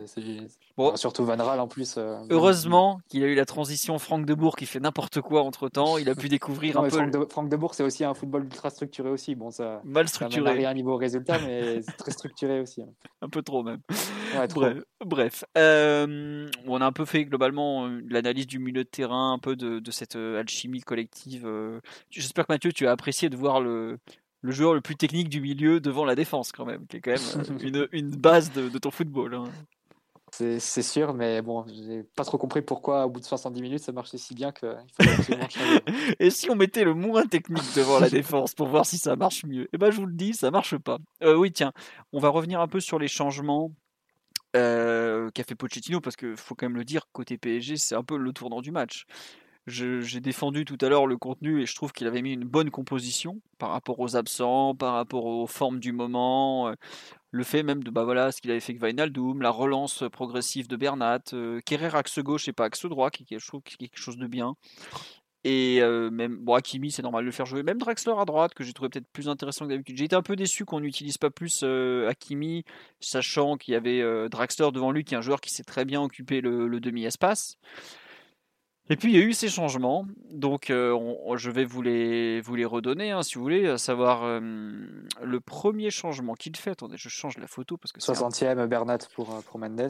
60e ou c'est pas 65e Je crois qu'il change un peu. Enfin bref, il change donc Bernat pour, euh, pour 64. Nuno, Nu- voilà, 64e. J'ai les changements sous les yeux. Donc à la 64e, Nuno Mendes remplace Bernat. Changement physique, évidemment, parce que Bernat n'a pas le coffre pour jouer plus d'une heure et je pense que c'est des, des, des directives du staff médical aussi. Savoir qu'il a quand même été absent 13 mois.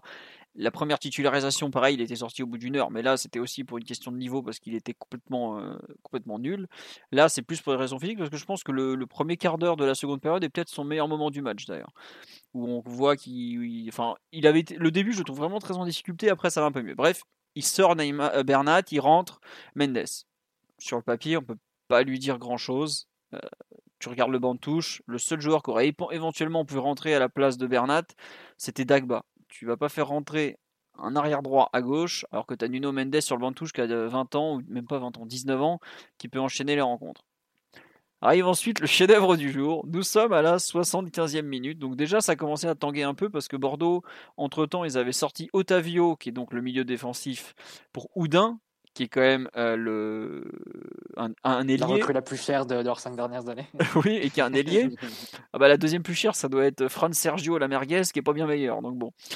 Et ensuite, ils avaient surtout sorti Mangas, qui est de l'arrière gauche pour Nyang, qui est attaquant. Donc en gros, déjà à ce moment-là, Bordeaux avait abandonné la défense à l'espèce de. Je sais pas si c'était vraiment à 5 ou si c'était à 4 mais avec Pembele et un Campio, mais en gros, Bordeaux était Ah, passé. Pembele était plus haut. Ouais, voilà. Haut. Mais Bordeaux avait clairement assumé de partir euh, vers un 4-2-4 quoi. Et c'était pas fini les changements encore parce qu'ils ont fini avec une équipe qui ressemblait plus à rien. Maintenant ils ont fini en 4-2-4 parce qu'après Dilrosun a été remplacé par Briand, c'est du poste pour poste. Mais en gros à partir de la 68e, Bordeaux joue en 4-2-4 et donc Pochettino voit que ça commence à tourner vinaigre, il réagit à la 75e minute. Il sort à ce moment-là Dina et Bimbe qui est remplacé par Danilo. Là aussi petit problème au mollet, il se plaignait depuis quelques minutes, il le sort donc. Bon, changement euh, plus ou moins poste pour poste. Et l'autre changement qu'il fait, c'est qu'il sort Draxler pour Gay, qui là pour le coup est un changement ultra défensif. Et moi, ce qui me choque, c'est qu'en fait, il a sorti trois joueurs qui sont plus techniques que ceux qui sont rentrés. Et euh, je vais m'expliquer pourquoi je trouve ça catastrophique. C'est qu'en fait, le premier changement, Bernat pour Mendes, il n'a pas le choix. Ça, je suis d'accord. Mais le problème, c'est que Bernat était à gauche, Marquinhos est à droite de Kerrer, donc Kerrer à ce moment-là n'a aucune responsabilité dans la relance, ou en tout cas, il a deux joueurs fiables techniquement autour de lui sur lesquels il peut s'appuyer. À partir du moment où il remplace Bernat par Mendes, et malgré toutes les qualités de Mendes, dans le jeu très très court, euh, dans des petits espaces quand il y a du pressing, et à ce moment-là Bordeaux pressait beaucoup, il n'a pas du tout les mêmes qualités que Bernat. Et ce qui fait que tout le côté gauche, au moment de la relance, était cuit déjà. Donc à partir de là, on se retrouve à relancer que côté droit, où on a Hakimi, Marquinhos. Au début, on a Hakimi, Marquinhos et Herrera. Pourquoi pas? Ça permet de relancer avec une qualité euh, bah, très bonne, puisqu'on l'a vu pendant une heure. Le problème, c'est qu'au bout d'un moment, il a sorti Herrera, il l'a fait remonter d'un cran pour le passer euh, une sorte de relayeur droit. Et il met devant Marquinhos et Kerrer Danilo. Et le problème, c'est que Danilo fait une entrée catastrophique mais alors vraiment catastrophique. Et il met en plus sur l'aile opposée Gay, histoire d'être sûr que le côté Gay, euh, que le côté Kerrer Mendes sorte plus un ballon. Et c'est-à-dire qu'en fait, il s'est envoyé mais des rafales littéralement dans le pied. Euh, si tu veux sortir Draxler, je comprends très bien pourquoi tu tu fais pas rentrer Di Maria qui est resté sur le banc de touche qui avait rien et qui te donne clairement lui de la technicité dans la sortie de balle? Je dis ça trois jours plus tôt, il a, il a, fait n'importe quoi contre Leipzig. Peut-être que c'est une sanction d'ailleurs par rapport au match précédent. Je pense qu'il voulait préserver peut-être en sachant qu'il jouerait les deux matchs avec l'Argentine, mais à ce moment-là tu sors pas Draxler. En. Voilà, ouais. Mais ce que je veux dire, moi vraiment ce qui me choque, c'est la sortie de trois profils techniques pour trois profils qui le sont beaucoup moins. Alors je mets Nuno un petit peu à part parce qu'il est jeune, on sait qu'il est capable d'entrer en jeu de façon extraordinaire comme à Bruges, comme pas, pas, bien du tout. Même contre Lille, il fait une super entrée, donc je le mets un peu à part. Mais quand tu fais rentrer, je regrette, Gay, milieu gauche, on n'avait pas vu un truc aussi horrible depuis Verratti lié gauche à Manchester. Et surtout Danilo, qui aujourd'hui n'est pas du tout un joueur capable de jouer sous pression, mais alors vraiment plus du tout. Euh, on me dit, ouais, il faut pas oublier qu'on les a acheté Danilo pour jouer en 4-3-3. Ouais, mais enfin ça fait un an et demi qu'il est au PSG, Danilo, tout le monde a vu qu'il était plus apte à jouer sous pression de haut but. Quoi.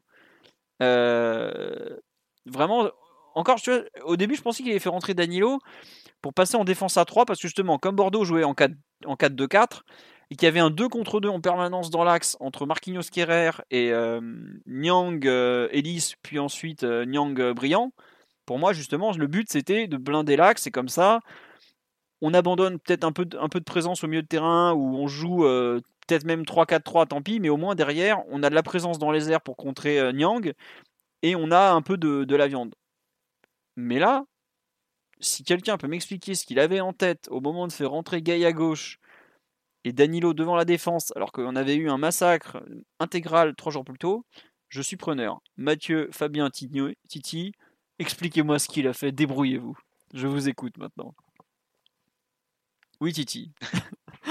non, mais je, suis premier à ne, pas, à ne pas comprendre aussi, mais j'ai l'impression que c'est un changement qui, va dire, qui sointe la peur. Il y avait encore, euh, il y avait encore 3-0 au moment de, de, ces changements-là, mais il a quand même euh, senti, tu l'as dit toi-même, hein, que ça commençait un peu à, à pas à tourner, mais que Bordeaux commençait à être de plus en plus insistant. Et il a, il a voulu, euh, plutôt que de garder le contrôle, d'ailleurs, il y a beaucoup de joueurs qui sont plaints de qu'on n'ait pas réussi à garder le contrôle du match. Je crois qu'il y a Minadoun qui le dit, je crois qu'il y a Dina qui le dit aussi. On n'arrive pas à mettre l'épée sur le ballon et à contrôler le, le ballon dans moment-là. Alors que le jeu, je pense que là, à 3-0, le jeu demande que, que l'on anesthésie le ballon et que, les Bordelais ne le revoient plus. Euh, j'ai l'impression qu'il a, eu, un peu peur, un peu peur de, des petites vagues qui commençaient à, arriver et qu'il a voulu se, blinder. Hein. Je, ne vois pas euh, d'autres, d'autres, explications à cela. Moi aussi, je pensais que Daniel allait rentrer derrière. Parce qu'en plus, quand j'ai vu Mbaye rentrer, je... moi, Mbaye, c'est un attaquant qui. Ah, il fait... Marquinhos avait un, un peu de peur. Euh, contre Mbaye. Ouais, mais ah, c'est tout ce qu'il aime pas. C'est un mec physique qui. Enfin, faut le dire, Mbaye, quand tu joues contre lui, tu prends des coups. Quoi. Clairement, ça. il y a plein de matchs euh, Mbaye Marquinhos où Mbaye prend, prend, souvent le dessus dans les, dans, dans les duels euh, aériens, les, les, quand il est dos au but, dos au but pardon, qu'il arrive à bien cacher le ballon et Marquinhos a un peu de mal. Euh, donc je pensais vraiment que Danilo allait, allait passer aussi derrière et qu'on allait le passer à 5 et qu'on allait vraiment décider d'avoir de, de, un peu moins de monde au milieu. Mais que Nenny ne s'est pas passé ça. J'arrive pas à comprendre comment il n'a pas pu bah, voir que son côté gauche allait, qui, allait, qui était un, un, peu un, point fort, un, côté fort au début euh, avec, la, avec Bernat pour, euh, pour sortir le ballon, etc. Comment il a pu ne pas voir qu'avec Gay, Kerrer qui n'était pas du tout impliqué à la relance au début, et bah, du coup Gay maintenant rajouté, et Mendes qui, qui rentre dans le match, des fois, dans un match où il y a beaucoup de pressing, euh, un peu compliqué, etc. comment il a pu, il a pas, il a, il a pas pu sentir que ça allait un peu être plus compliqué pour nous de ressortir le ballon. Pardon, ça va être compliqué pour pour Gay, etc. J'arrive pas à comprendre comment il a pas pu être aussi, comment il a pu être aussi peu clairvoyant.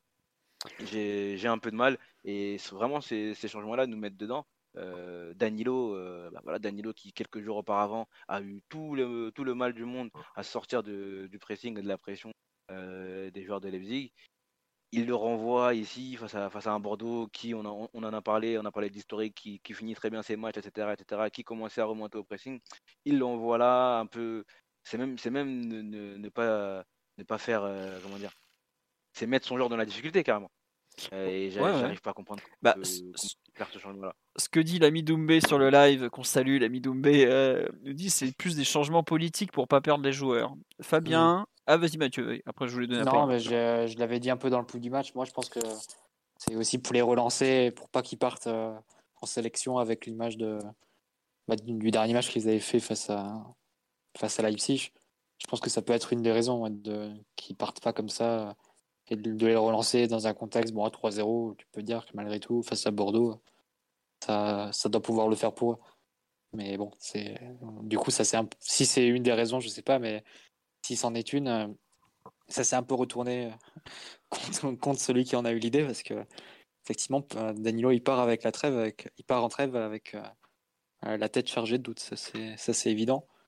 il sort d'une bah, d'une semaine qui a été ratée sur tous les plans et pendant laquelle il a pu perdre assez gros parce qu'on rappellera quand même qu'en janvier, Paris devra retirer un joueur étranger de sa liste UEFA pour, pour réintégrer Bernat. Et celui qui, qui tient vraiment la corde en ce moment, ça, ça semble comme Danilo a priori. Donc, euh, donc euh, voilà, il a peut-être perdu assez gros euh, à ce niveau-là. Et c'est vrai que dans, on a déjà vu des joueurs sortir de l'équipe être punis pendant, pendant quelques matchs pour, pour moins que ça ou pour des, des prestations assez similaires. Donc on verra ce qu'il en sera pour, pour Danilo. Surtout que Paredes revient euh, après la trêve aussi. Non, mais je pensais à Paredes, mais je pensais à, à... même Krikoviak, rappelle-toi le, match face à Arsenal, euh, où il concède le, le péno. Euh, enfin, d'abord, il perd la, la, balle, et dans la continuité de l'action, il concède le péno de l'égalisation d'Arsenal. Et on le revoit plus quasiment sur, le maillot du PSG. Ça avait été vraiment. Souviens-toi, on le revoit lors d'un extraordinaire PSG Nancy avec PSG Nancy. Oh là là. Avec Cavani. Avant, Barça. Ouais, juste avant le Barça. le avec le, le contre Cavani fait le. Ouais, le, fameux tacle là. Mm. Extraordinaire action. Mais elle avait été quasiment euh, enfin, mis de côté après, après ce match, quasiment. Donc je ne pense pas que ça se passera comme ça pour Danilo parce que ouais, on est aussi en manque de, de milieu de terrain. Mais euh, bon, c'est vrai que c'est que c'est très compliqué hein, la semaine qu'il a vécu et sur, il est quasiment enfin, sur la photo de chaque but des, des quatre qu'on a encaissés, il, il, apparaît plus ou moins au, un moment de l'action. Enfin, la double perte de balle en deux secondes sur. J'ai envie de te dire, vu sa taille, c'est dur de le rater sur la photo quand même, hein, mais bon. ouais, d'accord, mais bon, même sur des, du registre un peu défensif, le, but qu'on, le but du 3-2, même s'il n'est pas valable, hein, il y a quand même une grosse faute sur, sur Neymar qui n'est pas sifflé. J'ai pas revu. Je pense que, ouais, bah, je pense qu'à 0-0, le but il est pas accordé quand même. Mais bon, là, ils avaient dû, euh, il dû être plus indulgent et, peut-être que c'est un but qui, qui, fera du bien à Bordeaux pour le goal average final, mais peu importe. Mais euh, voilà, il n'arrive pas à arrêter l'action non plus euh, alors qu'il est au duel au départ. Il y a le, le penalty que concède Kipembe, pareil, au départ, c'est quand même lui qui est un peu dans la zone et, et qui, peut, qui peut sauter avant que le, le, ballon arrive complètement au deuxième poteau. On a pas mal de, aussi sur le premier but euh, de Leipzig, bah, sur un centre aussi, il peut, il peut le couper et c'est pas avant que le ballon arrive à, à Kipembe au duel. Donc même dans le, registre. Penalty, euh, Le penalty manqué aussi, euh, même s'il est manqué par. Euh, oh oui. C'est lui qui fait la faute. donc même dans le, dans le registre purement défensif, il a été, il a été en difficulté. il apparaît sur des actions qui sont, qui sont, qui sont déficitaires pour lui. Donc effectivement, c'est une semaine très compliquée pour lui. Je ne sais pas comment on va pouvoir le relancer, mais après, ça montre un peu l'absurdité de vouloir relancer par tes milieux terrain quand tu l'as sur le terrain. Et là, il faut pouvoir s'adapter, jouer un peu plus long jouer plus le long de la ligne de touche, essayer de chercher un attaquant. À la rigueur, quand tu fais rentrer Denio, peut-être que tu mets Icardi directement euh, pour avoir un, une sorte de poids d'appui. Mais après, est-ce que Icardi, tu sais jamais si c'est un peu la, la roulette russe à, ce niveau-là. C'est parfois il peut faire très bonnes choses en remise, mais parfois il disparaît complètement. Donc c'est pas forcément évident à, prévoir non plus. Mais voilà, c'est.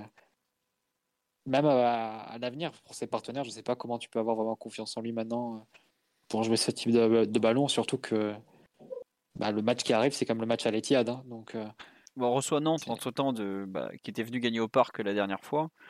Donc, euh, maintenant, tu sais comment ils vont jouer. En plus, on connaît Comboiré, ils vont, Ah, des ils duels vont venir Des mettre- duels, les gars ils Enfin, vont mettre gagner les la- duels la pression et bon, ça va être le...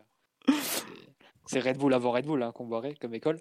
Mais euh, donc voilà, tu sais que ça sera ce, ce type de match et les Tiades juste après. Donc euh, d'une manière ou d'une autre, il va falloir trouver une solution avec Danilo, soit carrément le sortir de l'équipe, soit trouver d'autres mécanismes à la relance qui, qui l'évitent soigneusement et ça doit pouvoir se faire parce que après tout le le Real évite un joueur comme Casemiro à la relance.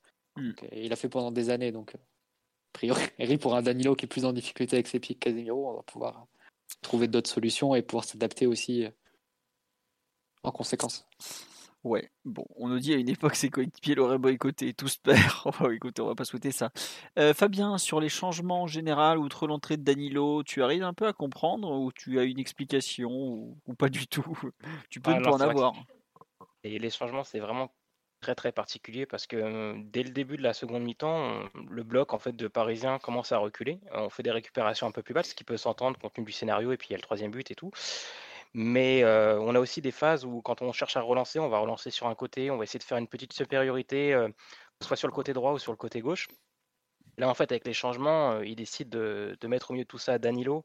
Qui, bah, d'ailleurs, c'est sur un, sur cette, justement sur un jeu petit périmètre à droite où il rate son contrôle plus son intervention derrière qui amène le, premier but bordelais. Euh, c'est vrai que Nuno Mendes à gauche, je me disais oui, sur cette, capacité à, à rejouer vers l'intérieur, c'est quelque chose qu'il nous avait déjà montré. Donc pourquoi pas essayer de concentrer quelque chose et, et après remiser au centre. Mais vraiment, ouais, tous les changements dans l'ensemble, parce que comme je crois l'a dit Mathieu au début du, podcast, c'est un, un de jeu de chaise musicale, c'est qu'on on, déplace des joueurs, à, les joueurs qu'on garde, on, les déplace à des postes où on n'en tire pas la meilleure version. C'est-à-dire que bon, Draxler fait pas un match grandiose, mais au moins dans les demi-espaces et sur la première, euh, dans les intervalles et sur la première touche de balle, c'est un joueur qui est capable de au moins pas perdre la possession et d'assurer le début de transition. Après, on sait que ça devient plus compliqué quand il s'agit de Draxler pour prendre la décision et être acteur de l'action. Mais là, voilà, on, fait passer Wijnaldum côté droit, où on a déjà des exemples de match qui étaient compliqués lorsqu'il jouait voilà, ce, côté droit à couvrir et, à toucher des ballons le côté de la ligne. Ce n'est pas, là où il est le plus rayonnant. Euh, on se retrouve avec Gay milieu gauche, euh, Herrera qui passe en relayeur, où on, on- pareil, on a des matchs où on sait que lorsqu'il est, euh, lorsqu'il doit recevoir ses ballons dans ces conditions-là, il a le réflexe de souvent mettre en retrait sur son central. Donc en fait, tout ça, on fait que accu- accumuler euh, bah, des, possessions adverses et un bloc qui recule, qui recule, qui se retrouve à dégager, qui n'a pas non plus de point, point, point d'ancrage devant, parce que bon, Icardi reste un, joueur un- voilà, qui a un, petit physique, mais c'est pas un joueur de pivot, c'est pas un joueur sur lequel on peut vraiment compter dessus pour lancer des, appuis et, faire monter tout le bloc d'un coup. C'est vraiment vraiment particulier. Après, peut-être qu'il y avait l'idée, comme Bordeaux passait beaucoup par les, par les côtés, ils cherchaient vraiment, on a les images de Pembele qui vient beaucoup travailler sur le, quasiment toute la rencontre, Bernat sur le, sur le, sur le côté gauche parisien. Peut-être l'envie de faire un peu comme à face à City avec des, des relayeurs qui viendraient s'intégrer dans la ligne de quatre défenseurs pour vraiment couper tous ces espaces et réduire les, les possibilités de centre. Et Danilo, en tant que numéro 6, qui viendrait s'intégrer à la, à la défense, mais ça n'a pas du tout marché. D'ailleurs, moi, je suis vraiment déçu de l'attitude. Au- Autant Gay, je trouve qu'avec le ballon, il a pas fait que. Enfin, il a, il a des choses qui sont sympas dans son match. Au Il- début, il ça a une va, ouais. ouverture- ouais. Il fait une ouverture sur Mbappé, je crois, de l'extérieur un petit peu. C'est ça, oui. Il a, deux, il a deux, trois choses sympas, mais je trouve que l'attitude défensive, et c'est pas le premier match, je le trouve pas. Enfin, il est un peu nonchalant, il va pas vraiment au contact, il laisse un attaquant partir. euh, euh, je crois que c'est sur le but où euh, Briand fait le, Jimmy Briand fait le 1-2 avec euh, je sais plus qui dans la surface, euh, Nyang. Euh, Euh, il laisse non? passer. Ouais, ouais. Euh, il laisse passer, euh, il laisse partir un peu le. Ça doit être euh, Adli et voilà, il met du temps à revenir. Un truc comme ça, donc il a en fait j'ai l'impression qu'il y a, ouais, il y a, il y a des changements. Je sais pas si ça a envoyé un message, mais il y a un côté où voilà, on, peut-être que l'équipe a cru que c'était on, on va continuer à, à subir, à encaisser, et puis on va rien faire pour menacer derrière. Et ça s'est retourné complètement contre Pochettino. Enfin, tout ce que j'espère en tout cas, c'est c'est qu'on n'est pas entré dans un, dans un principe où on va mettre en- dans les meilleures dispositions nos internationaux, qui se sentent bien en sélection et que quand ils retournent chez nous, bah, ils soient soit blessés, soit tristes, soit je sais quoi. Euh, j'espère juste qu'on passe pas dans, cette, on bascule pas dans cette, euh, dans cette optique-là. Ouais, comme tu dis, on va espérer ça au moins. Euh, non, mais c'est vrai que je, je regardais là, la liste des, des joueurs sur le banc touche. En fait, si tu veux en faire rentrer que un des deux entre Day et Danilo et Gay, je viens de vous inventer un mix des deux, quelque chose qu'on n'a pas envie de voir.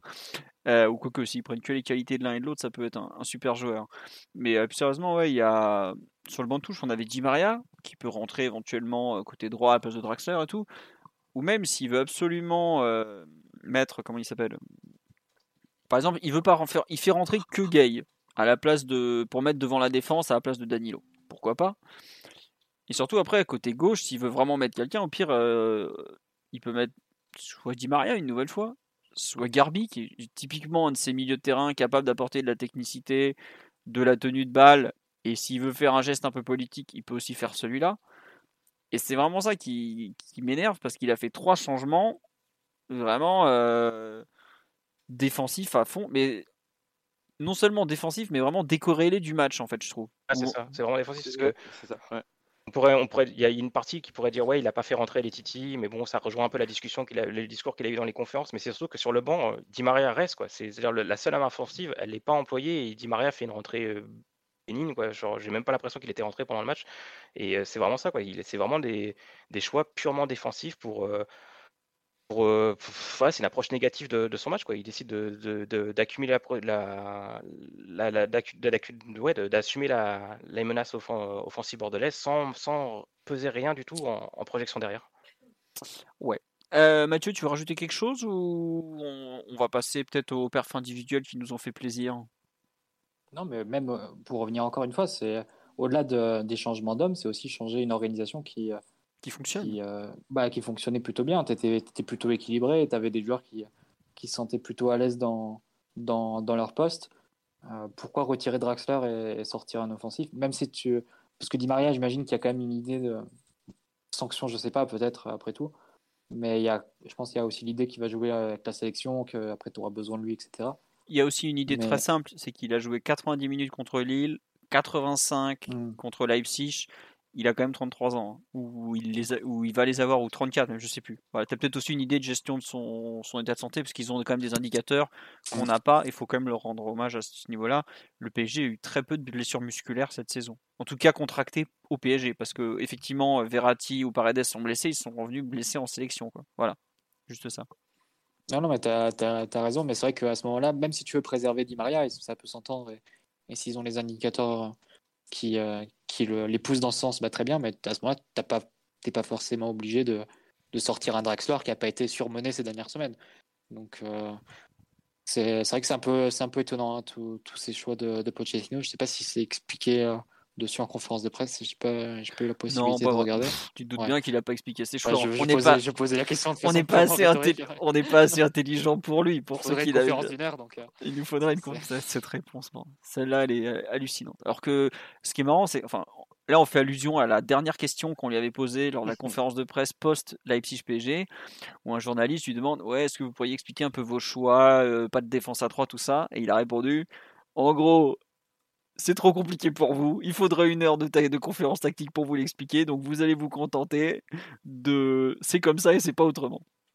C'est à peu près ça, hein, Mathieu. ou- Non, non, c'est ça. voilà, Après, hein, c'est ça, sur le débat sur la, la communication de Pochettino qui a décidé d'être complètement, complètement hermétique Voilà. et de, de rien donner euh, Et au passage. ni au public ni, euh, ni aux médias. Ça. Et deux jours Et plus il tard, ne virera pas de sa ligne. et deux jours plus tard, pourtant, il fait une réponse sur l'intégration des jeunes du centre de formation qui est très complète et qui s'entend.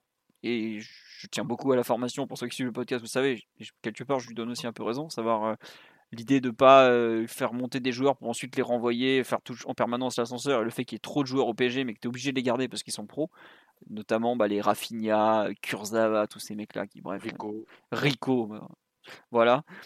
Et il il fait notamment un, une- un point sur l'avancée de son projet, tout ce qu'il a vu, tout ça, qui est pareil, qui est ultra complet, qui est franchement intéressant. Et voilà. Et de temps en temps, il fait des réponses genre bon, vous êtes des débiles, j'ai même pas envie de vous expliquer. T'as envie de lui dire attends, euh, ton équipe elle ressemble à rien, tu peux un peu t'expliquer quand même par moment. Et on ne demande pas de, de nous faire euh, l'historique du 4-4-2 à travers les âges. hein. Vraiment, il y a des... la question était assez simple et c'est vrai que dès que, voilà, comme on dit sur live, il répond management mais pas tactique et encore management, euh, pas tout le temps. Mais c'est vrai que là, il s'est pas expliqué donc sur ce triple changement. ça, c'est vraiment sa ligne de conduite, vraiment depuis le, le premier jour, la première heure, parce que rappelle-toi sa conférence de présentation. Il y a une conférence, assez- il y a une question assez simple, mais assez, euh, assez piquante qui lui est posée, c'est de dire à quel, quel est le poste de Marquinhos selon vous? Et il noie complètement le poisson, il refuse complètement de répondre, alors qu'au final, il a utilisé 0 minutes au milieu sur, sur, les, sur les 11 mois. Donc il doit avoir une petite idée quand même assez claire de, de la question, mais il avait vraiment pas du tout. il veut vraiment pas trop s'avancer à ce niveau-là, il veut pas prononcer des phrases qui pourraient être retenues contre lui à, l'avenir. Je pense qu'il veut pas non plus faire naître des, des espoirs. Et je pense, pense aussi qu'il y a des, des, choses qui sont difficilement, difficilement avouables aussi. C'est-à-dire que dire, tu peux pas dire en conférence de presse, ben, mes trois attaquants ils défendent, ils défendent pas, ils c'est trop branleur. Je, suis obligé de mettre des milieux de travailleurs et à partir de là j'ai un gros problème, je sais pas comment je fais. tu vois, ah, ça dépend. Euh, Mathieu, après euh, Real Madrid PSG, je crois que Tourelle l'avait dit. Hein. Qui, allait demander à Ghana et Marco euh, S'ils ont aimé. C'était euh, Marquinhos et Verratti, je crois. Allez demander à ah Marquinhos et Verratti s'ils ont aimé jouer avec, euh, en 4-2-4 pendant 45 minutes. Mais je, crois, mais je, crois, que Pochettino est plutôt décidé à prendre le contre-pied total de, de, Tourelle au niveau de la ah oui, oui, totalement. je pense qu'il a dû être averti et il fera exactement la même. Mais tu vois, non, mais on en rigole. On, là sur le live, on nous dit ouais, c'est pas Tourelle qui donnait des, des détails tactiques. Je vais, je vais, reprendre un vieil exemple. Avant Tourelle, c'était donc ce Brunei qui faisait l'effort de parler en français, même s'il fallait parfois s'accrocher, mais J'appréciais, moi en tout cas. Alors, pour retranscrire, c'est plus simple. Et après un PSG Angers qu'on gagne 2-0 au parc, c'est le seul match où Ben Arfa pratiquement avait été bon au parc, en gros.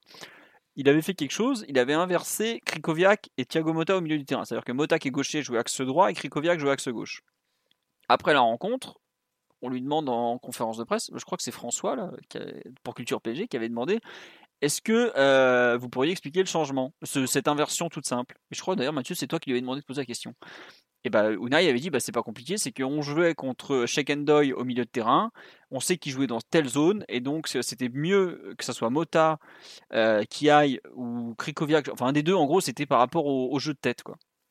Ben voilà, on lui demande pas une explication de ouf. Il avait mis 2-3 euh, minutes, 10 fautes de français, mais un peu beaucoup de bonne volonté pour expliquer un choix quand on demande à Pochettino pourquoi finalement il n'a pas gardé à 3 derrière et tout, on lui demande pas de nous expliquer tous les mécanismes de la défense à 3, l'équilibre du vestiaire, la gestion de la largeur, tout ça.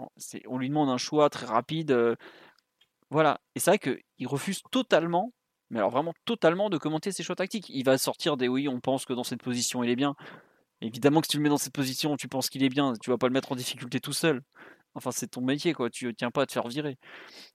Mais c'est vrai que par contre, il refuse totalement, totalement, totalement euh, de, commenter le moindre de ses choix tactiques. Et, et même des fois, il a, au début, il voulait même pas commenter les performances individuelles. Depuis, c'est un peu ouvert. Hein. Mais c'est son choix de communication. Et je suis pas sûr, à moyen terme, que ça lui soit très positif. Parce que. Euh, ça, le coupe un peu des supporters et ça le bah, met complètement dans les mains des résultats, en fait. Bah, en fait qu'à la fin, il aura, raison, il aura tort, en fait. Bah, euh, entre temps, on est un peu dans l'expectative et dans la perplexité en fait, quand il est arrivé, qu'il a commencé à faire ses conférences de presse langue de bois, au bout de deux mois, journaliste, ou moi je sais pas si on peut me considérer comme un journaliste, on a dit c'est chiant, il se rend pas compte qu'il euh, va se couper. Il y a plein de supporters qui m'ont dit mais non, euh, vous êtes, euh, vous cherchez juste la merde, il a bien raison, de, il faut en dire le moins possible et tout ça.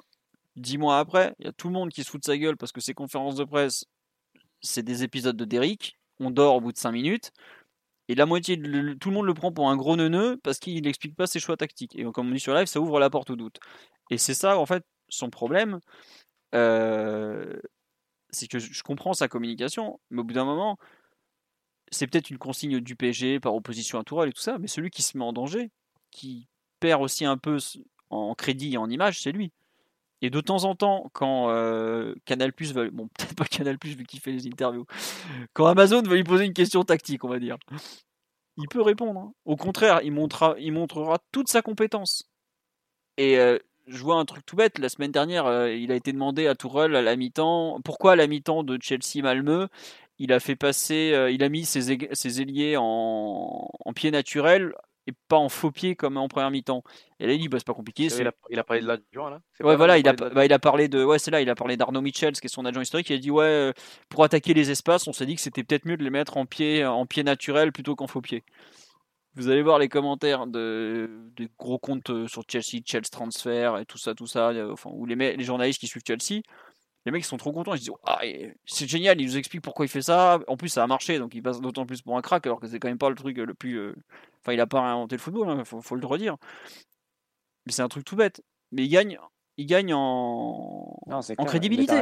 Et là, l'autre- En disant ça, parce que si tu développes pas de discours tactique, ça fait. C'est comme si tu n'avais pas d'idée tactique, alors que voilà. C'est ça, oui. Pochettino, c'est un entraîneur d'un certain niveau. Il a, il a Évidemment. c'est qui parle pour lui en termes de développement d'équipe et de joueurs. Et, et tu te rabaisses un peu en disant, en te faisant passer pour euh, plus con que tu ne l'es. Et ça, c'est un peu. C'est vrai que c'est un peu dommage. Le langage, c'est quand même un, un outil de communication et de, de partage, surtout de, Bah. de, de ce que tu sais. Et à partir du moment où tu te coupes du langage, bah, tu coupes le, le public et, et les éventuels receveurs de, du partage de ce que tu sais. Donc c'est Surtout forcément un peu, un peu délicat. Pour parler aux supporters, il a globalement, il a trois biais. Petit 1, c'est le jeu de son équipe. Bon, je vais dire que c'est pas comme ça qu'il va les séduire. Deux, les interviews télé, euh, enfin les conférences, télé euh, et conférences de presse. Ou, ou trois, les interviews écrites. Interviews écrites, euh, il en, il en accorde très peu, c'est pas plus mal, mais elles sont rarement. euh, Enfin, il a un discours très rodé. interviews à la non. radio espagnole. Oui, mais ça, c'est pas la presse. C'est pas la presse écrite, ça, Titi. écrite, ouais. Mais voilà, mais ce que je veux dire, la presse espagnole, la presse française, il en dit un peu plus à la presse espagnole, mais pas beaucoup plus dans le fond. Et la presse française, que ce soit en conférence ou au micro euh, la plupart du temps, il en dit un peu plus à Ambre de PSG TV parce qu'elle pose des questions un peu différentes, mais euh, il dit rien en fait. Et quand les trois, canaux de communication que je viens de citer, même s'il y en a deux qui se rapprochent, à savoir l'écrit et l'oral côté presse, sont un peu euh, bah, coupés, c'est aussi lui qui se coupe des supporters peu à peu. Et je pense qu'il il gagnerait expliquer parfois plus ces changements. Et par exemple, quand il dit à propos de Verratti euh, après le match contre Manchester City, bah, je l'ai mis là pour qu'il absorbe la pression et tout. Bah, Tout le, monde le, tout le monde le voit évidemment, mais le simple fait de le dire, c'est bien aussi. C'est vrai qu'il a donné une interview au JDD, il a parlé du contexte du PSG et il en parle de façon très intelligente parce qu'il est loin d'être bête. Mais par contre, il dit jamais le moindre truc au niveau tactique. Et euh, alors, tous les supporters parisiens n'ont pas envie forcément des fois d'entendre parler de tactique ou ça, mais il y a quand même euh, de temps en temps, ça montre aussi une connaissance et un et l'apport qu'il peut avoir en fait en général. Et cet apport-là, c'est dommage parce qu'il refuse un peu de le bah, de le montrer tout simplement quoi. On nous dit qu'il a pas de tactique, mais non, voilà, il, a, il en devient un peu ce cliché de d'homme sans tactique, tout ça, alors que c'est c'est pas du tout ça, euh, Mauricio Pochettino. Il, il aurait pas fait euh, 5 ans et demi en première ligue à faire de Tottenham la deuxième meilleure équipe de première ligue en n'ayant aucune tactique. C'est le championnat le plus dur au monde. Si t'as pas de tactique, tu, tu ne tiens pas dans la durée. La chance, ça dure qu'un temps. hein. Enfin voilà, donc je, je ne comprends pas. Je sais pas, Fabien, si tu veux rajouter quelque chose sur ce point. Ouais, totalement d'accord. Surtout que c'est euh, vraiment dommage parce que il y a une personne, un entraîneur qui apprécie beaucoup, qui est Marcelo Bielsa, qui en conférence de presse, c'est Ah, juste un trésor d'informations. Et puis euh, je me souviens aussi que bah, ça, a souvent, ça a souvent été dit que euh, Pochettino avait fait une, une conférence de presse chez Aspire. Euh, donc, euh, qui fait partie un peu du réseau euh, QSI, dans lequel il avait développé ses idées, il avait mis en avant ses adjoints. C'était vraiment quelque chose qui était intéressant dans, son contenu. Comme tu dis, c'était pas quelque chose qui révolutionnait le football, mais on voyait qu'il avait plaisir à parler, à présenter ses idées, présenter ses, voilà, par exemple, on voyait qu'il était un peu plus dans un registre de, de, de principe de relance très mécanisé, euh, pas comme Tourelle qui laisse un jeu de, position assez libre. Il, il évoquait des choses et c'est vrai que c'est dommage de le voir euh, ici en France, euh, enfin au PSG, ne, pas développer ne serait-ce qu'un tout petit peu de, de principe et d'idéologie tactique. C'est comme ça, je pense qu'on va devoir faire avec. Bon, allez, on a assez parlé de Pochettino, à part si Mathieu ou Titi veut rajouter quelque chose. On, va peut-être parler plus un peu de, bah, de ces joueurs maintenant, sur le match de, comment s'appelle, de samedi, donc c'était. Par quel joueur vous voulez commencer, messieurs? Mathieu, Titi, Fabien On attaque par quoi le, le menu là? Euh, Est-ce que vous voulez... Bah tiens, on va, on va commencer par un joueur qui qu'on a quand même globalement assez peu vu euh, cette saison au PSG. Je pensais à Dina et Bimbe. Savoir que c'était quand même son, sa deuxième titularisation seulement de la saison après celle à- contre Strasbourg au mois d'août où il avait joué une heure avant de sortir parce qu'il avait pris un jaune et il avait fait un tacle un peu, comment dire, euh, viril et pas très correct. Donc, euh, valait mieux euh, le sortir. Là, il avait, il était su depuis quelques semaines qu'il faisait des bons entraînements. Je, honnêtement, je, me posais vraiment la question le jour du match s'il n'avait pas le tenté. Parce que je, je pense que, enfin je sais, pardon, que le staff n'a pas du tout aimé les matchs de Danilo et à Leipzig. Hein. Enfin, tout le monde le sait, c'est pas. Enfin, heureusement d'ailleurs. Sinon, c'est grave. Mais euh, je ne savais pas à quel moment il allait le relancer. Je, me demandais si ça allait être avant ou après la trêve, parce qu'on joue Nantes post-trêve. On sait que c'est des matchs où des fois il y a des joueurs qui jouent peu. Euh, il est là dans ce rôle un peu bah, qui lui correspond bien, parce que euh, Eric, c'est un joueur qui a joué un peu 8, 6. En fait, il, a commencé à jouer vraiment. au départ, c'était plutôt un 8 voire un 10. Et puis, il a commencé à jouer devant la défense quand il a été lancé en CFA, il y a quelques années maintenant. Parce que c'est un joueur de la génération 2000 du centre de formation. Je crois qu'il passe en, justement en CFA devant la défense en poste vraiment de 6 au moment où Claudio Gomez signe à Manchester City. Pour vous donner un peu une idée en termes de temporalité. Donc, c'est, pas un, un joueur qui a vraiment reculé au fur et à mesure de sa formation. Et ben là, sur le match de, de samedi à Bordeaux, comme on dit sur live, il a su saisir sa chance. Ouais, c'est un peu ça. Alors il y a du travail encore. Il y a notamment, on voit dans les duels, je trouve qu'il n'en a pas gagné assez dans les duels défensifs, alors qu'il a quand même un bon gabarit, qu'il a de l'impact. Mais je trouve que dans sa. Oui, en Ligue 2, effectivement, il a joué milieu offensif droit au Havre avec Paul Le Guen. Euh, il avait joué aussi second attaquant avec Paul Le Guen. Mais pour le coup, ça lui avait, ça avait pas mal aidé. Ça lui avait donné le rythme des jeux du, du monde pro. Et il avait fait de bonnes choses. Et là, dans un rôle un peu plus bas sur le terrain, je, trouve que c'était un bon complément à Herrera qui manque un peu, enfin qui était bien comme ça, un cran plus bas. Ça lui a permis d'être dans des zones qu'il connaît bien. Ça lui a permis de, connecter assez bien. Au bout de 20, les, 10, 10 premières minutes, on sent vraiment euh, un joueur dans la retenue. Et puis ensuite, il commence à mettre des passes vers l'avant. Il y, a, il y a une séquence, je crois, c'est entre la 30e et la 40e. Je crois qu'il met 4 ou 5 passes d'affilée, 10 euh, ou 15 mètres devant lui qui est plutôt des, des passes qui sont au cœur du jeu, qui, où il arrive à trouver Neymar, il arrive à trouver Draxler, il arrive, je crois aussi à trouver Wijnaldum. Donc vraiment des passes utiles. On le voit sur le but, le, premier but au départ, il est impliqué. Euh, bah, je crois que de mémoire, c'est lui qui donne en retrait à Herrera, qui retrouve Wijnaldum, qui décale Mbappé ensuite. Ou c'est ce genre d'enchaînement en tout cas. Voilà. Il reçoit un ballon pas, pas facile, un peu à mi-hauteur. Il arrive à le, à le, contrôler, à le mettre au sol, et après à le donner de façon très sereine. Euh, c'est vrai que j'ai bien aimé cette action sur, le but. Voilà. Donc au final, la deuxième mi-temps un peu déçu dans le, dans le jeu. Pareil, a un moment, il rate une passe qui aurait dû être décisive, ou en tout cas c'était une passe clé euh, gagnée euh, à Draxler. Mais pour un mec qui a quand même pas fait une titularisation depuis trois mois pratiquement, deux mois et demi plutôt, je pense qu'il faut globalement saluer son match. Alors après, est-ce que ça lui permettra d'avoir beaucoup plus? Euh, on espère, enfin moi en tout cas j'espère, euh, c'est bon les, les tout ça, et hop, euh, vous prenez l'avion, vous repartez à Barcelone, vous allez voir Xavi avec ses pics sur la tête, là ça va être super. Mais en tout cas, voilà, comme dit sur live, quand il peut se retourner, il se retourne, il a pas peur. C'est un joueur qui a pas peur et un peu de, de sang frais, de, de nouveauté, je trouve, de, de, ouais, de fraîcheur tout simplement dans ce milieu de terrain qui, où, on a l'impression d'avoir déjà vu toutes les combinaisons et on, cherche encore la bonne, bah, ça a été agréable tout simplement. Donc euh, bravo à lui et on, moi en tout cas j'espère le revoir dans d'autres contextes et j'espère en tout cas que le staff a apprécié sa rencontre. Mathieu, Titi, Fabien, je vous laisse compléter. Modéré pour Mathieu, s'enflammer pour Titi, on, connaît les, les, les, personnalités des uns et des autres. Non, Titi, si tu veux compléter, vas-y. Ouais. Oui, oui, non, pour compléter, moi Junior, j'ai bien aimé son, son match. J'avais pas trop compris les, réactions à l'annonce de sa titularisation. Bah, c'est vrai qu'il sortait d'un. Bah, tu as parlé d'un match assez compliqué à Strasbourg, d'un trophée des champions compliqué aussi. Mais voilà, il n'avait joué que deux matchs, il n'avait pas eu beaucoup de, temps de jeu chez nous. Euh, je pense que le, le, tenter n'était pas une chose incongrue. Et comme tu as, tu as pu le dire aussi, euh, apparemment aux entraînements, il, est, il était plutôt, plutôt bon. Euh, donc le voir titulaire, moi, ça m'a fait, ça m'a fait déjà plaisir. Euh, ça me fait plaisir, surtout quelques, euh, un jour après le, débat sur les jeunes, même s'il il est bien sûr moins jeune que ce dont on parlait le, jour d'avant. Mais ça m'a fait plaisir de le voir titulaire. Et dès le départ, moi, c'est vrai qu'il a, il a eu un peu de mal, mais il y a quand même deux trois ballons dès le départ où il arrive à sortir de la pression, faire un ou deux contrôles orientés intéressants et trouver des, partenaires. je me suis dit bon, c'est pas mal. c'est pas mal. Il semble, il semble être un peu, il, semble être bien dans son match. Et après, ils, montent, ils, montent en pression. Tu as parlé de, quelques passes vers l'avant que moi aussi j'ai bien aimé, où il arrive à trouver Neymar, parfois Drexler ou Wijnaldum. C'est vraiment euh, super intéressant. C'est un joueur qui, a été de, moins en moins inhibé au, fur et à mesure que le match avançait. Après, c'est dommage, cette deuxième mi-temps, il il a été moins bon. La passe que tu as notée, là, moi aussi, j'allais en parler parce que c'est une récupération après un, bon pressing euh, collectif où lui aussi arrive à, récupérer ce, ballon. Il a une passe plutôt simple à donner vers l'avant. D'ailleurs, Eric Carrière, pendant le, live, euh, le dit directement que c'était une passe plutôt simple qu'il aurait dû réussir. C'est dommage, ça aurait pu être une passe peut-être décisive. Hein. Je crois que c'est Draxler qui, qui, allait être lancé ou Mbappé, ouais, je sais plus. C'est Draxler, Draxler. C'est Draxler. Ouais, donc c'est dommage. Mais sinon, je l'ai trouvé, c'est un bon complément à, à, à Ander. Ander, il a, il a, pu avoir un peu de temps pour trouver ses passes. Euh, et, et, Bimbe a eu. C'est un joueur qui, qui, qui, peut faire progresser le ballon par, euh, par euh, balle au pied. Euh, il peut le faire. Il a peut-être pas, très, pas beaucoup fait, mais il peut le faire. Ouais, il sait mieux le faire que ce qu'il a vu. Ouais. C'est ça. Euh, c'est un joueur qui aime bien pour remonter le ballon, remonter le terrain par moment. Il, il, peut le faire.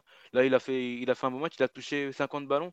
Euh, il est sorti plutôt, ouais, il est sorti à 75e. Ouais. Bon, ça va, il, il, aurait pu en toucher un peu plus, mais ça va, c'est plutôt pas mal.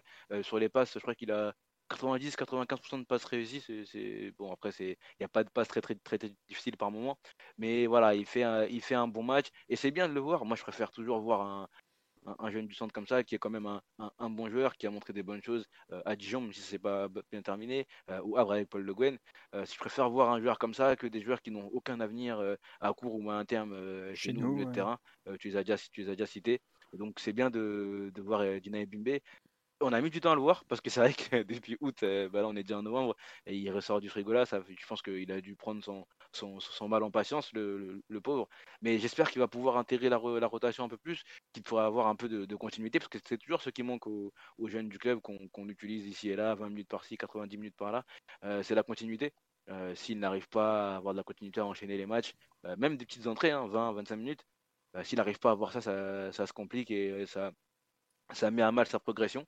Donc moi, je suis, très content de, son match. Il y a bien sûr beaucoup de choses à, améliorer, mais voilà, c'est un, un, un, jeune joueur et si on, veut, doit avancer avec lui, on, avancera avec lui et moi, je suis content de le voir. Ouais. Après, je sais pas si on va beaucoup le revoir, mais c'est vrai que ça fait partie des joueurs. Euh, faut pas lui, faut pas lui faire faire la, même seconde partie de saison où tu lui donnes 3 minutes tous les 3 mois. Soit tu le prêtes carrément, soit tu, voire même tu le vends si tu crois qu'il sera jamais assez bon mais je trouve que lui, lui filer une titularisation tous les trois mois, tu rends service à personne. Quoi. Enfin, bref. Ouais, c'est pour ça que j'ai appuyé sur le fait qu'on a mis du temps à le voir, parce que ouais, ça, ça rend pas service à, non, ni, mais à lui, ni, même à nous. Hein. C'est bon, Rafinha, Metz, Clermont, on a déjà vu, allez, terminé. quoi. Non, mais au bout d'un moment, les mecs, si, si tu veux faire le, du tri dans l'effectif, au bout d'un moment, euh, c'est pas en les faisant jouer que tu les fais partir. Hein. Je veux pas être méchant, mais bon, euh, ils arrivent à le faire avec Kurzawa, ils peuvent le faire avec d'autres. Hein. Voilà. Mathieu ou Fabien pour compléter sur le match de, de Eric Junior Dina Bimbe de son nom complet? Oui Mathieu, t'as rien à rajouter peut-être Mathieu? Tu, tu, attends peut-être de voir la suite euh... Non, non, non, j'ai bien aimé son match. En plus, ah. C'est un vrai Titi. Hein. Il vient de Stein, il vient pas d'Amsterdam, hein, contrairement à, à certains qu'on veut faire passer pour des, des, jeunes du centre de formation. alors qu'on les a transférés euh, gratuitement et qu'ils ont pour agent Mino Raiola. Mais bon, ça, c'est un autre débat. Euh, non, non, j'ai bien aimé son match. Et c'est vrai que ce qui est intéressant, c'est qu'il a, on va dire qu'il a un vrai volume et une certaine liberté dans son jeu. C'est-à-dire qu'il va, il va chercher les ballons à droite, à gauche, euh, aussi en vertical aussi, un peu plus proche de la relance, parfois plus, plus haut sur le terrain. Et avoir un joueur plus positionnel comme Herrera derrière lui pour assurer et pour s'occuper plus, plus nettement de, de, la relance ou du moins de la première passe. Je pense que ça, ça lui allait bien en fait dans, dans ce contexte de match ça lui a permis de, de, de faire valoir son volume et, et, aussi sa capacité à aller jouer des ballons un peu, un peu à différentes zones du terrain, donc euh, avec la sécurité qu'il pouvait avoir derrière lui. Donc, euh, au final, je trouve que c'était assez bien la sortie.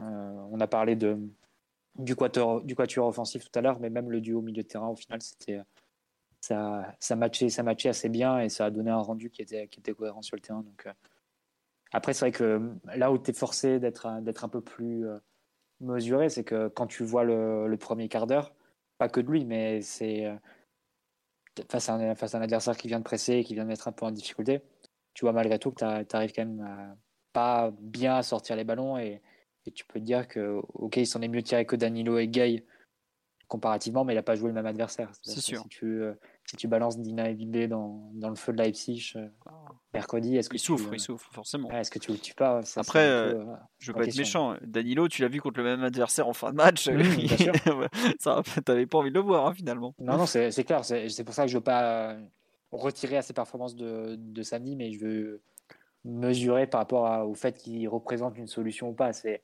toujours un peu difficile d'extrapoler à ce niveau-là. Et, en réalité, si tu veux être vraiment pessimiste, tu peux dire que pas grand monde au milieu terrain représente une solution dans le moment actuel du PSG, même des, joueurs qui ont un peu de bouteille et qui ont fait un très bon match samedi comme, comme Herrera. Donc c'est c'est un peu la, difficulté qu'on a dans ce secteur. Mais si tu dois te demander quelles sont ses perspectives pour la seconde partie de saison, encore une fois, si un joueur comme Danilo se retrouve un peu la victime de la réintégration de Bernat dans la liste UEFA euh, pour la deuxième partie de saison, euh, peut avoir sa, carte à jouer parce qu'il passerait dans, dans, le rôle de sixième milieu à ce moment-là. Mm. Donc euh, ça, ça peut être plus intéressant pour lui de, de grimper comme ça une, une, place dans la hiérarchie. Après, bon, on verra aussi dans, dans, le jour à jour au, au niveau du, du championnat. Euh, on verra aussi les conséquences pour Danilo de, de cette semaine, de la semaine qu'il a pu passer. Est-ce que ça, ça change quelque chose au niveau de la, la confiance qu'a qu le staff envers lui? Euh, Alors que le staff l'a quand même fait beaucoup pour le, pour le relancer depuis, depuis le mois d'avril, hein, en le mettant titulaire euh, quasiment sur tous les matchs de, de, la fin de championnat en Ligue 1 de façon parfois un peu incompréhensible. Mais donc voilà, peut-être que ça peut bouger aussi de l'envol de Lina Mbibé à ce niveau-là aussi. Donc, c'est difficile de vraiment trop se projeter sur les, les perspectives qui s'offrent à lui. Mais en tout cas, non, un match très positif euh, samedi. Et c'est vrai que voir une nouvelle tête au milieu de terrain, voir un joueur qui, qui joue simple, qui joue pas, pas inhibé, qui a, et qui n'a pas de grossière faute sur le plan technique, c'est vrai que ça a été. Euh, forcément, ça, nous a un peu changé des, dernières prestations. Ouais. Euh, juste sur un peu, tu parles de sa place. Il faut quand même noter que sur la préparation d'avant-saison, il avait été le milieu de terrain considéré comme jeune que Pochettino avait le plus apprécié par rapport à des Simons ou bon Michu c'est un peu particulier mais voilà on peut parler de, de Simons et Michu mais tu mets pas Simons et Michu dans un double pivot derrière quatre attaquants oui voilà ah, ça paraît tu vois il peut pas il peut pas le dire en conférence de presse Pochettino il peut pas dire je peux pas mettre Chevy et, et Michu qui font 1m63 sur derrière, quatre, quatre, attaquants qui défendent pas. Et ça, pourtant, c'est. C'est une réalité. Non, mais tu, tu as raison. Ça. Ah non, bref. Bah, José Mourinho serait capable de dire euh, je vais pas vous mettre vos deux gamins derrière les quatre feignasses de devant quoi. Mais bon c'est un peu la réalité. aucun entraîneur ne mettrait les deux ah oui euh, je suis Simons derrière les quatre attaquants ce que je veux dire ah Sampoli serait capable. Si s'il y a la green tie il est capable bref. Il peut jouer avec Camara, Gendouzi, Gay et Rongier ensemble au milieu. Non, c'est vrai que sur live, on me dit que Michu fait 1m78. Oui, mais on, caricature, même, euh, même quand il s'appelle même Xavi Simons, il est un peu plus grand. Mais aujourd'hui, Xavi Simons, s'il joue fausse pointe en U19, il joue pas. il joue, euh, Voilà, il joue faux neuf. Euh, faux neuf, Xavi Simons. Par contre, Michu est capable de jouer devant la défense. Il a un vrai talent, mais bon, voilà, c'est comme ça. Euh, on nous dit Michu est dans le registre d'Herrera. Oh, Michu, euh, ça, fait un peu mal à lire ça quand même. Mais bon, j'aimerais bien que Michu ait, le temps de jeu d'Herrera aussi, mais ça c'est autre chose. c'est pas le même âge aussi. N'oubliez pas, on parle de Michu et Simons, on en parle beaucoup, mais ça reste des joueurs de, 2003 qui sont, qui sont très très jeunes. Voilà. Donc, euh, faut pas non plus. c'est pas délirant qu'ils soient. C'est un peu abusé qu'ils soient pas avec les pros dans le sens où ils ont fait la prépa et tout ça. Mais c'est vrai qu'il y a trop de joueurs au PSG et c'est vrai que c'est un peu les sacrifiés malheureusement de l'effectif mal construit, comme, l'a dit l'entraîneur en chef. Voilà. Euh, on, a fait le tour sur euh, Gina et Bimbe.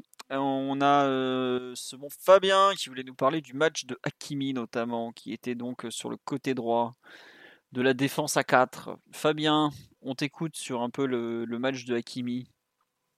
Ouais, bah, c'est un, peu un, un match qui s'inscrit dans la, dans la continuité des dernières prestations de Hakimi, quoi. C'est, il y a, toujours un peu ces faillites, ces petites failles au niveau défensif. Il y a une action où celle où il tombe là justement là en début de match, où il est un peu loin du marquage et il se positionne mal face à l'interception. Il laisse trop de distance et son, ouais, son positionnement est pas terrible, ce qui fait qu'il se fait rapidement effacer. Il y a d'autres occasions dans ce type-là, mais surtout moi c'est sur j'y répondrai un peu enfin ma note entre guillemets de Hakimi, c'est la façon dont tu l'utilises. J'ai vraiment le sentiment que mmh, que on n'arrive pas en fait à le trouver, à tirer sa meilleure version. Et je pense notamment au fait qu'on le trouve quasiment arrêté dans les pieds, à contre-temps. Il y a, il il des actions de jeu où, justement Herrera arrive à le lancer en, profondeur, il, est proche de la surface, le, le tacle est, bon, il est jugé comme licite, mais c'est une petite action assez, assez dangereuse. Et je trouve que c'est quelque chose on n'arrive pas assez à, créer quelque chose autour de ça, à, trouver des circuits et des mécanismes qui permettraient de, d'avoir ce, bon Ashraf lancé tel qu'il était à, l'Inter Milan, à l'Inter Milan pardon. même si voilà, il y avait des, des courses totalement différentes qui lui étaient permises en Italie, mais ne serait-ce que de pouvoir le trouver lancé et, non plus arrêté comme on le trouve bien trop souvent. Parce que dès que voilà, dès qu'il reçoit le ballon dans les pieds, dans le meilleur des cas, il, va toucher son relayeur central, mais ça sera jamais, ça sera très rarement une course vers l'avant, ça sera très rarement une, transversale ou, ou, une passe progressive. Quoi. Ce sera en retrait ou sur le milieu central et je, suis vraiment un peu frustré de cette utilisation d'Akimi. Je pense que c'est pas uniquement lié au fait qu'on joue à une défense à 3 ou à 4, etc. Je pense qu'on doit pouvoir en tirer mieux sur, sur une capacité, par exemple, à, faire la densité sur un côté et puis renverser vite sur, sur lui, mais on, force est de constater que pour l'instant, on n'y arrive pas. J'ai cette image ouais, de, de Marquinhos qui, euh, qui, au lieu d'aller chercher tout de suite Hakimi sur une action, va passer par Herrera. Herrera contrôle le ballon, regarde, le, regarde un petit peu ce qui se passe autour de lui, puis sur l'autre temps de passe, va aller chercher Hakimi, mais c'est bien trop tard. Le bloc bordé s'est recentré. Et en plus, la passe est, est, sur Hakimi et pas devant. Et voilà, c'est plein de petites choses comme ça qui, qui me frustrent un peu. Et j'ai l'impression que le joueur n'est pas non plus super satisfait. Là, enfin, son, je trouvais que son langage corporel, ses attitudes, etc., ça montrait que c'était un joueur qui était, ouais, qui était frustré. Quoi. Ouais, oui, enfin frustré, je sais pas, mais en tout cas, pas satisfait de son match, ou de ses partenaires, ou de quelque chose. Mais quand tu vois le. On a beaucoup dit, oui, c'est à cause de, Messi ou de, ou de Di Maria qu'il n'arrive plus à être bon, ou de la défense à 4, tout ça. En début de saison, il a fait des matchs, si je me trompe pas, où il devait y avoir Draxler à droite, contre Strasbourg notamment, si je me trompe pas, puisque c'est Mbappé à gauche, Icardi dans l'axe et Draxler à droite, me semble-t-il, contre Strasbourg, où il est excellent, par exemple.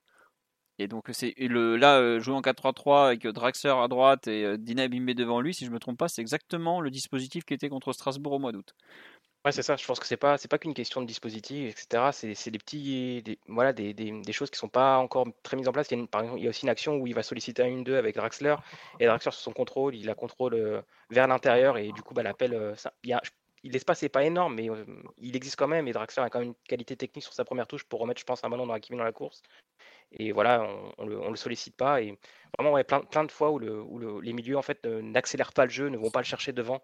C'est je, je, dirais pas que c'est. Enfin, je vais pas comparer à Dagba, je sais pas ce que je suis en train de dire, mais il y a des pareil, il y a des actions où quand c'était Dagba qui était dans le couloir, on voyait un Dagba différent quand le ballon était mis devant lui, on pousse à aller vers l'avant, alors que quand on va le trouver euh, dans les pieds, Dagba il va remettre en arrière. Bah, je me dis c'est triste de, dire que voilà, on a pris à, euh, on sait ses qualités, elles sont, elles sont très marquées, beaucoup plus fortes que celles de Colin Dagba, et on n'arrive pas à, en tirer sa meilleure version. Euh, alors que c'est voilà, on, parle quand même d'une version plus plus quoi. C'est pas c'est pas c'est pas n'importe quel joueur une fois qu'il est lancé et une fois qu'il peut dévorer l'espace et euh, et, mettre toute la défense à l'envers, en fait, euh, la défense adverse à l'envers.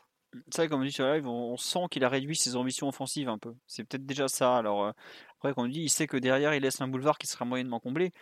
Je suis d'accord quand c'est quand, c'est devant lui certains joueurs. Mais là, devant lui, Draxler, il a fait le replacement hein, ce week-end. Il était pas, il l'abandonne pas. Il avait Dina Ebimbe. Enfin, pour le coup, là, ce qui est vraiment frustrant, c'est qu'il avait un vrai cadre collectif qui lui, permet, qui lui permettait d'assumer ses montées. Et euh, il n'y avait pas l'énergie qu'il avait à ses débuts. Quoi. Il y avait pas ce, il y a eu deux trois bonnes actions où il est lancé par Herrera, mais c'est vrai que je crois qu'il fait pas un bon centre. Enfin, peut-être il y a un centre qui est repris, mais pas plus quoi. Je sais pas Mathieu ou Titi. ouais, Titi, ouais. Ouais, moi c'est aussi techniquement, je l'ai trouvé un peu en, en deçà. C'est samedi. samedi ouais, t'as raison, oui. Il y a beaucoup de, petites euh, imprécisions techniques, des contrôles euh, un peu simples qu'il n'arrive pas à faire, des mauvaises conduites de balles, des mauvaises passes, etc. C'est que c'est là aussi, je l'ai trouvé un peu en deçà. Euh, je l'ai pas trouvé très très très bon de, ce côté-là. Au niveau des centres aussi, tu en as parlé, mais il n'a pas réussi à en, passer, à en passer beaucoup. Et ce qu'a dit Fabien aussi sur le langage corporel, c'est vrai que je l'ai trouvé un peu éteint. Éteint alors que en, début de saison, c'était quelqu'un qui, qui brillait par son activité, par euh, une envie débordante d'attaquer les espaces, d'attaquer son couloir, etc., etc. Là, je le retrouve pas trop chez lui. Après, peut-être qu'il est un peu fatigué aussi. Il a enchaîné pas mal de matchs ça, peut jouer. Mais c'est vrai que moi, c'est tout ce côté technique euh, où il est un peu moins bon, côté, euh, pas parler d'envie, hein, mais vraiment un langage corporel où il est, moins électrisant que, qu'il n'a pu l'être par le, passé et, au début de, de parisienne. Ça va sans doute revenir, mais c'est vrai que c'est un, constat que l'on doit faire où il y a quelques matchs où il est, un peu moins bon, où défensivement, c'est pas son fort déjà, on le sait, mais défensivement, il, s'est fait un peu, trop passer par moment avec quelques, irrégularités, pardon, il a été beaucoup pris, pas beaucoup, mais quelques fois pris, en défaut. Voilà, c'est voilà, moi c'est ce que je voulais relever un peu sur le match d'Ashraf. Il y a quand même plusieurs matchs qui se ressemblent, je trouve, et qui s'enchaînent de un peu négatifs, un peu, hein, on va pas non plus abuser, mais un peu négatif pour Ashraf. Ouais. Mathieu, tu veux rajouter quelque chose euh? bah, Tu peux retirer le un peu, Titi, sur les, euh, sur les derniers matchs de la Quelqu'un de gentil. Il y a eu, ouais, t'es sympa. Non, il y a eu pas mal de négatifs, même sur le plan défensif, où il a été en, grande difficulté. Euh, rappelle-toi, face à Under, face à Marseille, quelques fois Marseille est, sorti, ça a, été, ça a été difficile pour lui, et, et ainsi de suite. Face à Angelino, etc. Donc, non, non, c'est une, période, qu'on n'est pas obligé de relativiser, qui est, moins bonne tout simplement de Hakimi, qui tient évidemment au, problème collectif qu'a évoqué notre ami, notre ami Roby Baggio, et, euh, euh, et, évidemment à, une baisse de forme de sa part, ça c'est évident. Donc, euh, mais bon, ça se, ça se constate depuis plusieurs matchs maintenant, ça c'est pas juste l'histoire de, de samedi. Ouais, c'est peut-être ça le plus gênant, c'est que c'est vraiment une confirmation, mais comme, comme je disais, ouais, là tu peux même pas mettre sur le contexte, quoi. Donc euh, bon, après Non, parce que ouais, après c'est vrai que Herrera c'est sans doute celui qui, qui arrive le mieux à trouver ses passes vers l'avant, vers, euh, vers Hakimi lancé. Mais c'est vrai qu'après, bah après c'est pas que le tout de le trouver lancé, c'est il faut aussi qu'il y ait des appels dans la surface, il y ait du monde dans la surface, il y ait éventuellement euh, quelqu'un à retomber sur un centre en retrait ce, genre de, situation aussi pour que, pour que lui ait la possibilité d'enchaîner rapidement. Mais euh, oui, faudrait-il que l'intégration, va dire, ou l'utilisation de meilleures qualités d'Akimi, ça reste encore un, chantier à ciel ouvert pour le PSG. Il y a deux remarques sur live. On nous dit Akimi est plus surveillé, donc c'est peut-être plus dur de surprendre. Ça, c'est possible. Même si j'ai pas eu l'impression que Bordeaux le surveillait plus que ça, mais c'est vrai qu'on nous dit physiquement, on voit qu'il est moins bien. Même au début, quand il était à l'arrêt, il arrivait à déborder d'un seul coup de rein. Aujourd'hui, il n'arrive plus du tout à faire ça. Donc il y a peut-être un contre-coup, euh, un... je sais pas, peut-être des dans sa vie autre euh, aussi, on... à voir. Mais c'est vrai que le... le coup de mou commence à durer depuis un certain temps maintenant. par euh, contre, l'histoire des consignes, ça peut être, ça peut être une vérité, de dire mmh. fais attention quand tu arrives en phase offensive, parce que si tu perds le ballon, il y a, 70, il y a 70 mètres dans ton dos.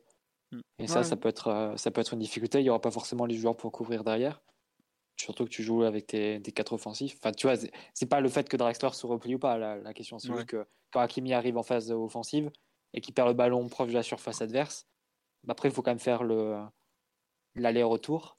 Et, euh, et, Draxler, à ce moment-là, il est, il est devant le ballon ou il est au moins à hauteur du ballon. Donc, euh, lui, il pourra pas, il pourra pas faire ce, cette bascule-là et ce sera forcément Marquinhos qui devra faire la couverture à, à ce moment-là ou à milieu de terrain si, euh, si jamais il n'est pas éliminé. Donc euh, peut-être qu'il y a aussi plus de retenue qu'on lui demande en phase offensive, de prendre peut-être moins de, risques à une époque où bah voilà, c'était le début de saison et on avait très très peu d'arguments offensifs à part, à Mbappé. Il fallait bien créer du danger d'une manière ou d'une autre, quitte à prendre quelques risques. Comme nous le signale un, personnage assez mythique du, podcast, euh, il a aussi 13 semaines de compétition d'affilée, il y a aussi peut-être un, contre-coup. À voir. À part si Simon veut développer son idée de, de compétition, de contre-coup, euh, puisque Monsieur Simon. Il va nous parler du joueur qui a zéro semaine de compétition depuis, depuis début août, c'est ça? Je sais pas, tu sais, il va, il vient, il vient dans le podcast, il, ne signale même pas qu'il est là. Enfin bref. heureusement qu'il dit bisous à la fin, parce que sinon, euh, on l'aurait viré depuis longtemps celui-là. Euh, après Kimi, bon, je pense qu'on a fait le tour sur sa prestation, effectivement. Hein. Euh quel joueur vous voulez parler? On a déjà globalement, on a pas mal parlé de la défense, de, on a un peu parlé de beaucoup de choses. On a quand même pratiquement pas dit son nom, alors que c'est l'homme du match et de très très loin. Un, un mot sur euh, Neymar Junior euh, da Silva Santos, je crois que c'est ça son nom complet, qui veut se lancer sur le, le Ney qui a quand même fait un, une très très grande rencontre. On peut, euh, on peut pas dire autre chose tout simplement parce que deux passes décisives, des, des actions de, de folie euh, régulièrement. Moi, j'avoue peut-être plus. Bon, les deux buts sont exceptionnels, mais il y a un moment, il est en seconde mi-temps, il déborde, il arrive face à Quateng. Hum. Il lui fait passement de jambes et il part pied gauche.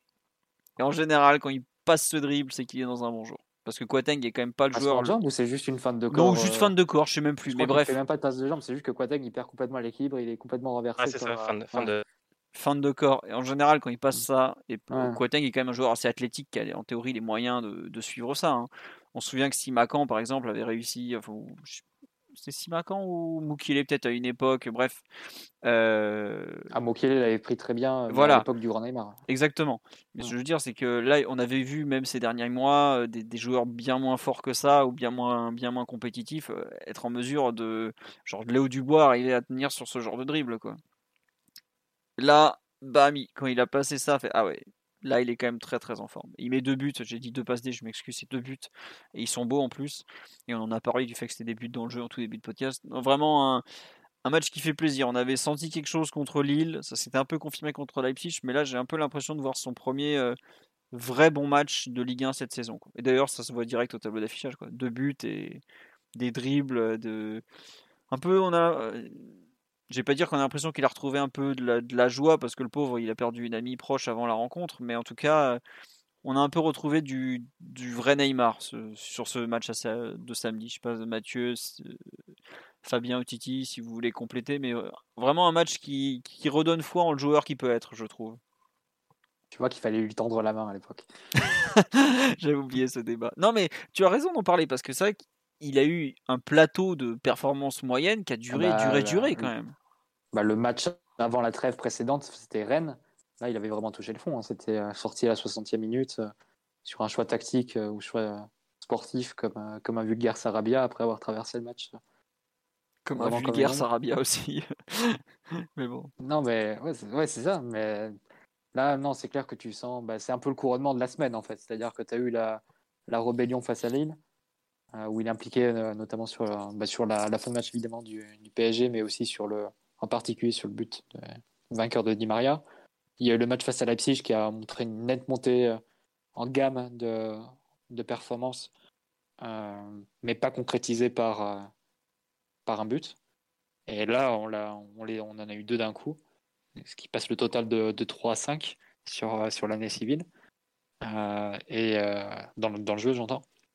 Et voilà, là, tu as, le package un peu plus, un peu plus complet. Et encore, pas tu sens que Neymar il peut faire, un peu faire encore mieux parce que ça c'était vraiment le standard de, de base pour, pour ses performances de, de, son arrivée. Donc y a, on, va, on va attendre maintenant que, que ces performances se, répètent parce que c'est un joueur qui peut, qui peut évidemment les, les répéter. Ça peut pas être que l'exception pour lui ce, ce, genre de match. Donc on peut que lui souhaiter de continuer dans cette voie parce qu'évidemment à ce niveau bah, c'est une plus-value considérable. Enfin, bah, rien que des buts à l'entrée de la surface, c'est qu'on va dire, mais c'est c'est un peu ce que, ce, que doivent apporter ce genre de joueurs euh, offensifs et, payés très cher, c'est-à-dire des, buts que, que pas grand monde ne met et, que, et, qui te font la différence même quand as, sans avoir besoin de créer une occasion à, à 6 mètres des cages. Donc, euh, ce genre de but un peu différent qui te mettent dans des, dans des bonnes situations pour ensuite gérer le match. C'est aussi pour ça que tu mises autant sur des, sur des joueurs de, de ce calibre-là offensivement et ça faisait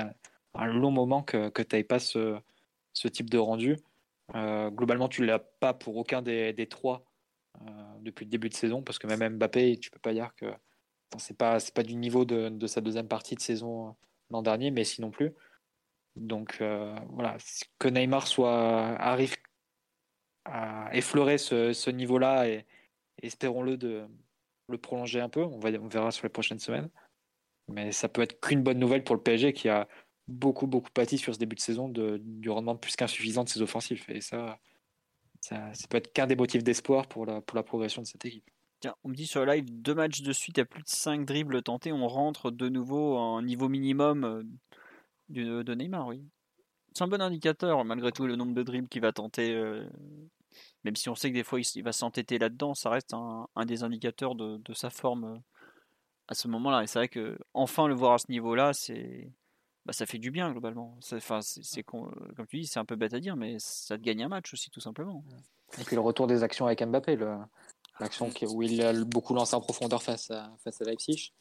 Là, des, des combinaisons plus courtes qu'on avait l'habitude de voir. Pareil, ça faisait enfin, j'ai l'impression que ça faisait une éternité qu'on n'avait pas vu un but de, de Mbappé construit par Neymar ou un but de Neymar construit par Mbappé en fait. Euh, là, si tu, peux, retrouver ce qui était quand même le béaba du jeu du PSG pendant, pendant un long moment, euh, ça peut, peut que te faire du bien et c'est à partir de là que l'équipe progressera aussi. Mais c'est vraiment, on, est tombé à un niveau quand même assez bas pour se, raccrocher à ce genre d'action, mais c'est obligatoire si Paris veut, faire une grande saison et, veut toucher son Graal européen de, retrouver ses, joueurs offensifs euh, sous leur meilleur, sous leur meilleur jour. Après, par contre, Euh, euh, le- à quel moment euh, Neymar a fait marquer euh, Mbappé et Mathieu Tu as dit ça à un moment, j'ai- Non, non, j'ai dit, euh, Non, ça faisait c'est- une éternité Ah oui, d'accord. pas vu soit l'un soit l'autre. en fait. Ah oui, d'accord. Non, parce que c'est vrai que Neymar qui donne une passe décisive à, M- passe décisive à Mbappé, on l'a pas encore vu cette saison, si je ne m'abuse. Bah, disons que euh, Mbappé en a. bah, Aurait pu en avoir but une, de oui.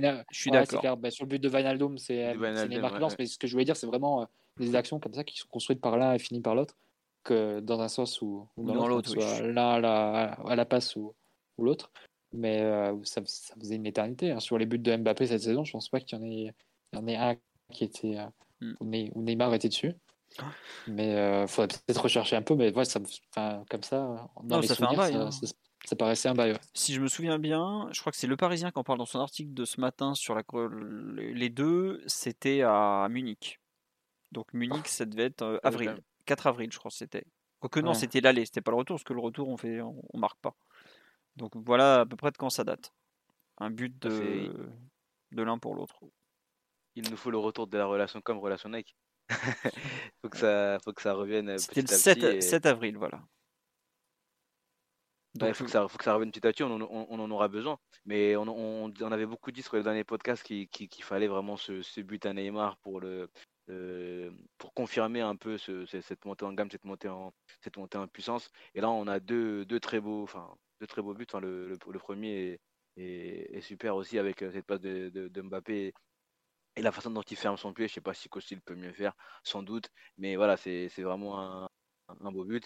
Le, second, pareil, avec ce relais avec Mbappé, euh, c'est ma- c'est c'est magnifique. Tout à l'heure, en début de podcast, je demandais c'était combien d'expected goals. C'est- très bas. C'est Mathieu, une fois, qui avait expliqué que on- euh, sur les deux premières saisons, euh, Neymar, il surperformait vraiment euh, niveau expected goal. Si Mm. on peut retrouver ce, ce Neymar-là, oui, vas-y. Non, c'est ça, c'est ça. Bah, après, j'ai Ouais. plus les chiffres des. faudrait les retrouver dans le podcast en, en question. Si ceux qui, qui se Ouais, font les, deux heures à chaque fois hebdomadaires peuvent, peuvent les retrouver, ça devait être après Rennes, je pense. Mais, Ouais, euh, Mais on a besoin de retrouver, on a besoin de, retrouver ça. C'est ce qui nous fait, ce qui nous fait gagner des matchs, c'est ce qui nous, ce qui nous fera avancer. Euh, on, on sait qu'on est normalement et habituellement très fort dans les, dans, enfin fort dans les deux surfaces avec le, gardien et devant Neymar, Mbappé, euh, voire Messi quand il, quand il, quand il retrouvera le rythme, etc. Et donc on a, on a besoin vraiment de, ces joueurs qui surperforment parce que euh, c'est des joueurs qu'on qu'on paye très fort pour ça et même au- au-delà de, de ce qu'on paye, on, le paye dans, dans, le jeu par moment. On, on le dit très souvent on a du mal à trouver un équilibre, on a des joueurs faire les corrections, etc. etc. Et le, fait de les voir euh, surperformer et, marquer des buts euh, pas faciles, euh, difficiles, etc., bah, ça pourra aussi valider, valider certains choix qui sont faits, enfin choix, c'est une nécessité, qui sont faits de défendre de défendre à 7 pour eux, etc. etc. Donc c'est important de, les voir sur, performer devant. Et Neymar est en train de monter en gamme petit à petit.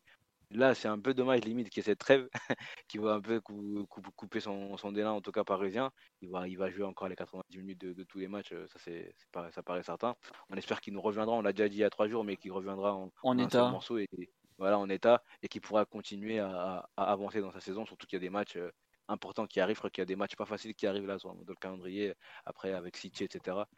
On, aura besoin de lui Monaco, ouais, il y a des Lens, Ouais, le mois de décembre, là, je crois qu'on enchaîne Nice, Lens. euh, je crois que c'est Mm. pas facile. Mais Bruges. Bruges aussi, oui, Ouais. tu as raison. Et Elles sont- en finale. Vamos, chicos, ça. va, falloir, va falloir- va- va falloir vamos, comme tu dis. Euh, Fabien, tu veux compléter sur Neymar, peut-être, euh, qui a quand même été Ouais. notre homme du match? Oui, vas-y. Bah déjà, euh, enfin, quoi, ça fait, ça faisait un moment qu'on attendait ces, ces buts-là, et bah, ça, c'est des buts qui sont vraiment pas faciles à mettre et qui sont beaux. Et euh, bah, là, le, contrat Puma est validé officiellement, donc c'est déjà bien. Euh, ça, ouais, ça m'a fait vraiment plaisir de, le voir monter. Ça, on avait un peu l'habitude de voir un Neymar qui monte en gamme sur des séries de matchs, etc. C'était quelque chose qu'on avait pu le voir. Moi, il y a, hum, il y a, le fait de, hum, comment dire. J'ai bien aimé aussi la. Alors peut-être que c'est la vérité euh, à, à l'heure actuelle qui me fait revoir un peu les éléments du passé, mais j'ai bien aimé sa montée en gamme. Je trouve que par rapport à des saisons précédentes, il était je l'ai trouvé un peu plus inscrit dans le collectif. Je parle d'une série de matchs, c'est-à-dire qu'il a fait des matchs où je l'ai trouvé plus investi. Alors c'est pas non plus, je suis pas en train de dire qu'il nous fait des replis façon bavarois, mais je l'ai trouvé voilà dans des matchs très inscrits dans le collectif. Même sa célébration, par exemple sur sur le but de Di Maria, on sent un joueur qui est, je sais pas, j'ai l'impression qu'il est, sur un, registre un registre positif sur ce, sur ce niveau-là. Et là, je suis vraiment vraiment très content de le voir marquer et, et valider ça par par deux buts. C'est vraiment ça. moi, j'ai bien aimé depuis, depuis quelques matchs. J'avais vraiment envie de, ouais, de pas de défendre Neymar parce que c'est pas que ça, mais euh, de me dire ouais, je, le trouve bien. Je le trouve, euh, je trouve dans un, peut-être dans un autre état d'esprit, moins de cartons jaunes, moins de contestations, euh, moins de provocations dans des zones un peu, un peu, un peu, un, peu difficiles où il va, voilà, il va vouloir imposer sa chose. Il le fait un peu, mais je trouve que c'est pas comme avant. C'est un, c'est un, peu plus tourné vers le, vers le collectif. Bon. Bah, c'est bien, non mais c'est bien qu'il soit tourné vers le collectif parce que globalement ça, pas globalement, mais ça a été un des points qui lui a parfois été reproché depuis qu'il arrive au PSG. S'il arrive un peu à, monter en gamme individuellement et à s'inscrire dans le collectif, c'est probablement là que tu obtiendras le, le meilleur du joueur, même si, comme on me dit sur le live, il monte son niveau pour le carnaval. J'espère que ce n'est pas le cas. Et j'espère surtout que. Non, moi j'ai un peu peur, c'est vraiment. Il joue Colombie et Argentine avec le Brésil. J'ai franchement peur. On arrive dans la période de l'année où, en général, il y a les adducteurs qui sifflent avec Neymar. Je, touche du bois, je peux vous dire quand je dis ça. Là, vraiment, euh, c'est le, pire pour lui. Euh, trêve internationale où il va avoir un choc thermique monstrueux. Donc, euh, je, espérons, espérons qu'il, bah, que ça se passe bien et qu'il puisse revenir en pleine forme. Voilà, tout simplement. Est-ce qu'il y a un joueur dont vous voulez parler encore ou pas? Sur ce match, parce qu'on a quand même, on a quand même fait beaucoup de perfs individuels un peu, même on a aussi parlé un peu de l'aspect collectif. Mathieu, Fabien, Titi, personne? Non, bon. Euh, tiens, on va finir, vu qu'on est. Bon, on en a 1h50, mais on va faire un petit rap sur une question qu'on nous pose, qu'on nous a déjà posée plus tôt dans la, dans la soirée sur le live. Notre avis sur le cas Sergio Ramos. attendez, je me suis trompé d'image pour illustrer, même si on n'en a pas beaucoup de lui, vu que bah, pour l'instant, on l'a plus vu euh, en train de sourire et de faire des pouces en l'air qu'autre chose. Euh, qu'est-ce qu'on en pense? Est-ce que vous pensez qu'il sera dispo après la trêve? C'est la question. Je sais pas, Mathieu, Titi ou, Fabien qui veut répondre. Est-ce que vous voulez que je fasse un petit point euh, sur son état de santé aussi? On est censé, enfin il est censé, ouais je réponds direct à la question, il est censé reprendre l'entraînement dans le courant de la semaine puisque le, PSG nous a fait un de ses célèbres communiqués médicaux où cette fois-ci ils annoncent une date de retour, donc en théorie cette semaine. Alors le PSG s'entraînait cet après-midi à 15h30, vous avez vu qu'il n'y a pas eu de photo de lui, donc je pense que ça veut tout dire. Euh, on, verra s'il reprend réellement. De ce qui se dit, en gros, il y a un problème à la jambe, gauche en général. Au début, on a parlé du genou était le genou qui a été touché. On a ensuite parlé euh, du mollet qui a été touché au mois d'août. Donc pareil, le mollet a aussi été touché la saison dernière au Real Madrid. Il hein. ne faut pas que le PSG nous fasse croire qu'il avait rien au mollet. Il a eu le mollet en vrac à partir du mois de mai. Euh, bon, honnêtement, c'est super dur de savoir quand est-ce qu'il va revenir. Euh, comme l'a dit un journaliste de la Cadena les Ramos nous disent qui va revenir après la trêve internationale. Le problème, c'est qu'ils nous ont déjà dit la même chose à la trêve précédente et encore à la trêve précédente. Donc à partir de là, euh, à vous de leur faire confiance ou pas. Mais pas mal de zones d'ombre. Je sais pas, euh, Mathieu, par exemple, ce que tu en penses. Si... Qu'est-ce qu'on peut espérer, toi qui t'y connais en, régénération de joueurs euh, complètement cuits avec la Juventus Turin Qu'est-ce que tu en penses? Je pensais que tu allais dire un joueur qui sont pété le mollet. Et... Effectivement, ah non, c'était l'autre. Mais euh, non, non, c'est compliqué hein, comme, euh, comme question. Euh, bah, on, verra, on verra tout simplement. Hein, c'est... Je pense qu'ils ont raison de prendre leur temps. De toute façon, il n'y a, pas, a pas lieu à, à accélérer les, temps de récupération ou du moins de se forcer et, reprendre trop tôt. C'est l'erreur qu'ils avaient pu faire avec le, Real sur la, la, deuxième partie de saison l'an dernier, notamment le match face à Chelsea qui joue en n'étant pas apte le match retour face à Chelsea. c'est ton dernier euh, match officiel aujourd'hui. Hein. Mmh, bien sûr, euh, dans une défense à trois au passage. Euh, mais mais non, je pense qu'il du coup il faut, faut, prendre toutes les précautions et, je ne doute pas que le PSG les prend comme, comme d'habitude. Mais voilà, c'est un, cas, un cas compliqué. Hein. C'est sans doute que les, les, les, rumeurs et les, les infos, je pense, qui, qui partaient autour d'une phrase peut-être mal interprétée dans l'article du Parisien sur une possible résiliation de contrat. Bon, je pense que c'est en dehors de toute réalité parce que ça voudrait dire fin de carrière pour lui. Enfin, ce serait vraiment le seul scénario, je pense, pour lequel il y, y aurait une résiliation. Mais de toute façon, il faut l'accord des deux, des deux parties hein, en question. Après, bah, de toute façon, on est obligé, obligé d'attendre. Pour le moment, on n'a pas d'urgence à ce poste. Euh, parce que bah, Kimpembe joue tous les matchs, Marquinhos joue tous les matchs. Euh, même un joueur comme Diallo qui, euh, qui pourrait avoir du temps de jeu. Mais il a le Covid.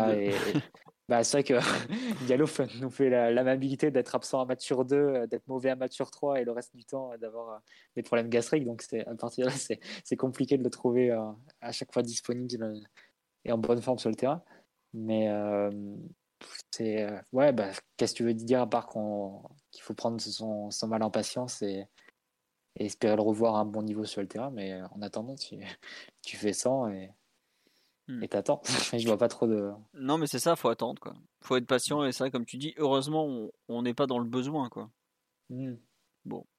Ça, bah, après, tu sais qu'à 35 ans, chaque mois, oui. chaque mois, chaque demi-saison peut être celle de trop. Hein, donc. C'est ça la difficulté. Oui. Je sais pas, Fabien ou Titi, ce que vous en pensez, si vous y croyez encore, peut-être. Euh. Je sais, j'en connais encore qui croient que Ramos doit revenir et, être très performant. Moi, je, moi, enfin, il y a trois mois, je, faisais déjà pratiquement une croix sur la saison quand j'ai vu Mollet tout ça. Donc, euh, moi, je fais pas partie de ces gens-là, mais je comprends que des gens y croient un retour en forme et tout ça. Hein. Euh, moi, je, comme dirais ça avec un, allemand, je, veux y croire. je, veux y croire. J'espère qu'il réussira à, revenir à un bon niveau, juste à, un bon niveau et qu'on le reverra verra, euh, sous les couleurs parisiennes. Euh, j'allais te dire avant que, tu prennes la parole euh, qu'à chaque, euh, avant chaque trêve, ils, nous disent qu'il reviendra après la trêve, donc ça c'est assez compliqué de, de, croire un retour très très rapide. Mais bon, si on peut lui laisser le temps, laissons-lui le temps. Hein, si vraiment ça, ça, lui permet de retrouver 70% de ses capacités, euh, pourquoi pas En tout cas, pour l'instant, on n'en a pas encore vraiment besoin. L'équipe MB, on a un peu tiré sur la corde, il s'est un peu blessé. Bon, Diallo, Diallo sera sans doute là, euh, sera sans doute là. Il va en sélection, Diallo d'ailleurs? Non, bah non, il y a le Covid, il, va, pas, il va pas le filer à toute l'Afrique non plus, le pauvre. non, mais je pense il va pas en sélection, donc il, sera sans doute là aussi après la, après la trêve, si vraiment Kimpembe n'est pas, pas remis, même si je pense que ça devrait aller. Mais voilà. Kimpembe, ça a annoncé 10 jours, donc en théorie, il sera rentré. Quoi. Il sera rentré. Bon, Ramos, écoute, on attend. Hein. On attend. Moi, je vais y croire. J'espère qu'on le, reverra, le verra bientôt. C'est assez, assez, euh, assez bizarre comme, euh, comme situation. Leonardo, il a voulu dire qu'on savait tout ça. On savait, on savait. Bon. Bah, c'est marrant, c'est qu'au moment où tu lis, il y a quelqu'un qui me dit pareil sur le live. Il dit Ouais, on le savait, il est pas prêt, c'est tout. Euh, je regrette. Si le PSG savait, ils n'auraient pas sorti les communiqués médicaux qu'ils ont sortis. Ou deux semaines, de semaine en semaine, il repousse, il repousse, il repousse, il repousse. En tout cas, s'il savait, fallait... c'est pas cool pour le mec qui écrit les communiqués. parce qu'ils bah, les communiqués, euh, vu les termes, ils sont écrits par le docteur. Hein. Il n'y a pas besoin de. Voilà. Hein. Enfin, je pense que le docteur, c'est très bien. Et Leonardo, il fait du damage control, et c'est normal, c'est son rôle. Mais. Euh, enfin, il... personne. C'est lui médical est vraiment dans la, difficulté dans... dans la difficulté dans cette affaire parce que même s'ils avaient pu soumettre des, des questions ou des, des interrogations sur, sur Amos au moment de sa visite médicale, c'est très bien que c'est c'est le genre de joueur, enfin, à part s'il est au bord de l'amputation, c'était sûr qu'on allait lui faire signer son contrat. Donc, euh, parce que c'est un enjeu, euh, c'est un enjeu qui dépassait le fait qu'il soit apte ou, pas apte les, les, trois premiers mois de compétition. Donc, euh, ça, tu peux être sûr. Enfin, c'est un tel symbole et une telle presque prise de guerre si tu te places du point de vue des, des Qataris que il fallait vraiment qu'il soit complètement cassé et, sûr à ce niveau-là que qu'on ne conclue pas le transfert. Donc, c'est compliqué de savoir ce qui s'est exactement joué, à la fois ce qui était prévu et ce qui a été détecté au niveau de la, visite médicale et ce qui relève bah, possiblement pas forcément de la malchance, mais des, péripéties et de quelque chose qui ne pouvait pas être forcément anticipé euh, au moment où on l'a signé. Donc ça, c'est parfois un peu compliqué de faire la part des choses. Est-ce que est qu'au moment où on l'a fait signer, on pouvait vraiment s'attendre à ce que ça prenne autant de temps? Euh, Ça, euh, c'est compliqué à évaluer. Ouais. Non, mais oui, c'est même impossible. Et puis entre le secret mmh. médical, ce que le PG fait fuiter, euh, tu peux pas savoir. Ceux qui savent, ils vont pas, ils vont pas le dire dans tous les cas. Parce que bah ils vont. Ouais, on le savait, mais en fait on l'a fait signer deux ans juste pour faire chez le Real. Mais non, le Real il demandait que ça. Ils l'ont. Ils, ils pour l'ont- les maillots surtout. Oui, voilà, Pour, pour- les maillots, pour Ah le, bah, lui, il a- ça. Pour les photos.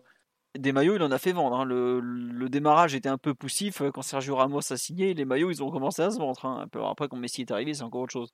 Mais bon, voilà un peu où on en est, malheureusement. Je, je, suis même pas certain que lui, lui-même, sache quand est-ce qu'il va pouvoir rejouer à cet instant, honnêtement. Alors, j'espère qu'il a repris l'entraînement parce que. euh, bah, c'est ce que je souhaite à tous les joueurs de jouer, quoi. Mais aujourd'hui, je- le fait que le PSG. Après, surtout que le délai, le délai entre le la reprise de l'entraînement et la reprise de la compétition, ça peut être vraiment long parce que Bernat, il est, il est bien passé par 5-6 semaines de- d'entraînement avant de, de remettre les pieds sur un terrain, il me semble. Oui, oui, c'est ça. hein. Et, et ce serait pas déconnant que Ramos ait plus ou moins le même, euh, le même traitement alors qu'il a fait une année 2021 blanche, concrètement. Ouais, bah, il a joué 6 matchs. Il a été titulaire c'est ça. 6 fois. Quoi. Enfin, ouais, c'est une année blanche, comme tu dis. hein. Bon. On verra. Effectivement, les nouvelles sont pas très très euh, réjouissantes, mais. On lui souhaite en tout cas de, jouer au plus vite parce que je pense que même pour le joueur, c'est dur à vivre. Le fait qu'il soit encore à l'hôtel alors qu'il est arrivé début juillet, pareil.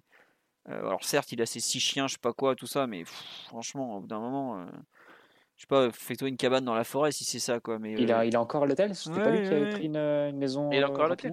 Bah en tout Ouais, cas, ce que disait euh, RMC il y a la semaine dernière, c'est qu'il était encore à l'hôtel parce qu'il trouvait pas une baraque pour ses six chiens. Quoi. J'étais là, on s'en fout de ces six chiens. Sérieusement, quoi. Enfin, fais-toi une cabane dans la forêt de Saint-Germain, ça changera des putes en plus. hein, Donc, euh, Il y Charles- a de la place à Bougival, Il peut pas aller à Bougival, il n'y a pas de la place là je sais pas ce qu'il fout, mais euh, La franchement, coulée euh, verte de Bougival. la, coulée, ses la, chiens. la coulée verte de bouger avec les chiens. Au pire, on dirait aux chiens de courir après les fans de Neymar, ça, ça fera un peu d'animation. Bref, on va s'arrêter là-dessus, je pense. Euh, une fin digne du très sérieux podcast, hein, vraiment. euh. Ah, on nous dit que c'est faux, il a trouvé une maison. Bah écoutez, tant Ouais. mieux pour lui. euh, ça lui fera pas de mal, je pense, pour tous les joueurs d'être installés. C'est quand même toujours beaucoup mieux. Notre entraîneur étant toujours à l'hôtel 11 mois après son arrivée, 10 mois Il est à après son. l'hôtel, euh, Pochettino? Eh oui, il est toujours à l'hôtel, Pochettino. Après C'est lui. pas- ça, c'est après c'est des questions de famille parce que je me rappelle Ouais. que Mourinho, par exemple, il avait fait les, les deux ans et demi à Manchester à l'hôtel. Non, mais oui, en plus, c'est vraiment ça. quoi. Mais. Enfin voilà, après certains vont te dire c'est parce qu'il veut pas s'intégrer au PSG, je sais pas quoi. Non, non, pour certains, enfin, voilà, Pochettino, il a pas le même âge que les joueurs non plus, il a pas les mêmes contraintes, il a toute sa famille qui vit, enfin à part son fils, il a sa femme à Londres, son autre fils à Londres aussi, donc euh, il- voilà, c'est comme ça. Mais bon, en tout cas, ça change pas vraiment l'implication des uns ou des autres, tout ça. Voilà. Euh, on nous dit sa femme a posté qu'elle faisait de la couture pour les rideaux. Bah bonne soirée, Madame Ramos. Formidable. Comme quoi, euh, bah, peut-être même qu'elle écoute le podcast en ce moment. hein. On sait jamais. Allez, sur ce, on va vous souhaiter une euh, bonne soirée. On espère que ça vous a plu. On est très content d'avoir accueilli Fabien parmi nous. On a des gens qui sont encore plus contents pour toi sur le live, en tout cas. Et puis bah on vous dit oui voilà la, Pochettino est à l'hôtel avec toute sa team, me dit une personne qui s'y connaît très bien sur le sujet. Voilà. En tout cas, je vais pas vous promettre un podcast lundi prochain parce que c'est pas sûr que j'aurai le temps. Le, tout ça, le, faut trouver un thème et tout ça, donc c'est parfois compliqué pour les trêves et puis peut-être qu'on prendra du repos puisqu'après on va avoir un, une fin euh, novembre et un début décembre tout à fait euh, exceptionnel en termes de matchs, de tout. On va jouer des gros matchs tout le temps, donc peut-être qu'on se Puis un reposera. un podcast du 26 décembre aussi avec le nouvel entraîneur. Donc, ah bah exactement. On me dit effectivement, il faut absolument parler du match des féminines contre le Real Madrid demain à 21h. Si je me trompe pas, c'est sur Beansport à confirmer en tout cas. Mais oui, quand même au Parc des Princes qui plus est, 16 000 billets vendus aujourd'hui. De mémoire, il en restait je crois un peu plus de 3000 en vente, 2300 ou 3000. En tout cas, si vous voulez y aller, bah c'est quand même une belle affiche européenne. C'est peut-être la seule catégorie en, en ce moment on peut être sûr, on peut, on a une vraie chance de les battre, donc faut en profiter parce que notre équipe de foot est parfois un peu alternative, mais bon. On sait jamais. En tout cas, Ils ont euh, quoi les jeunes, Philo? Pardon. euh, alors je euh, ils ont joué ce week-end ou pas? Je suis pas. C'est pas les vacances pas, de la. Toussaint en ce moment en France? Ah oui, c'est vrai, c'est les vacances. Donc je, pas je, euh, je pense qu'ils n'ont pas joué tout simplement. Euh, à confirmer, hein, mais il me semble que quand c'est les vacances de la Toussaint, les gamins jouent pas parce que c'est un peu compliqué. Et c'est bien normal. Pour les clubs euh, non professionnels, en tout cas, c'est un énorme euh, souci. Donc, euh, si je ne me trompe pas, nos jeunes pousses n'ont pas joué ce week-end. En tout cas, j'ai rien vu passer. Et s'il y a tournoi du Val-de-Marne, qui... ouais, non, ils sont peut-être en section parce qu'il me semble que j'ai vu que Zahir Emery est au tournoi du Val-de-Marne avec l'équipe de France. Donc Zaire Emery, c'est un joueur qui jouait avec la Youth League notamment. Il nous l'avait laissé pour la Youth League, mais il est parti ensuite jouer. Donc s'ils ont joué en sélection, il n'a pas dû avoir de, de match de jeunes, tout simplement. Voilà. Sur ce, n'hésitez pas, si vous avez apprécié le podcast, à mettre un petit like et tout, vous abonner à la chaîne YouTube ou Twitch, ça fera toujours plaisir. Ça sera disponible en replay dès demain normalement, mais si vous êtes en train de m'écouter, vous n'aurez pas besoin du replay en théorie. Bah, pas dès demain, pardon, dès, tout à l'heure. Le temps, il me faudra une grosse demi-heure pour tout mettre en, en ligne. Le prochain podcast, comme je l'ai dit, on ne sait pas quand. Le livre rouge et bleu, si vous voulez l'acheter pour Noël, pour faire plaisir à vos amis à propos du PSG, il est toujours en vente. Et puis lui, pour le coup, étant donné que c'est un livre historique, il ne sera pas trop démodé, même si effectivement il s'arrête à la fin de l'été 2020. En tout cas, il est toujours dans les, dans les. Et voilà, on vous souhaite une très bonne soirée à tous. Et on vous dit à bientôt. Encore merci pour votre fidélité. Ciao, ciao. Ciao. Bonne soirée. Simon? Faut dire bisous. Ah bah, il est pas là. Je croyais qu'il était revenu, pardon. Bisous à tous. Voilà, je le fais pour lui.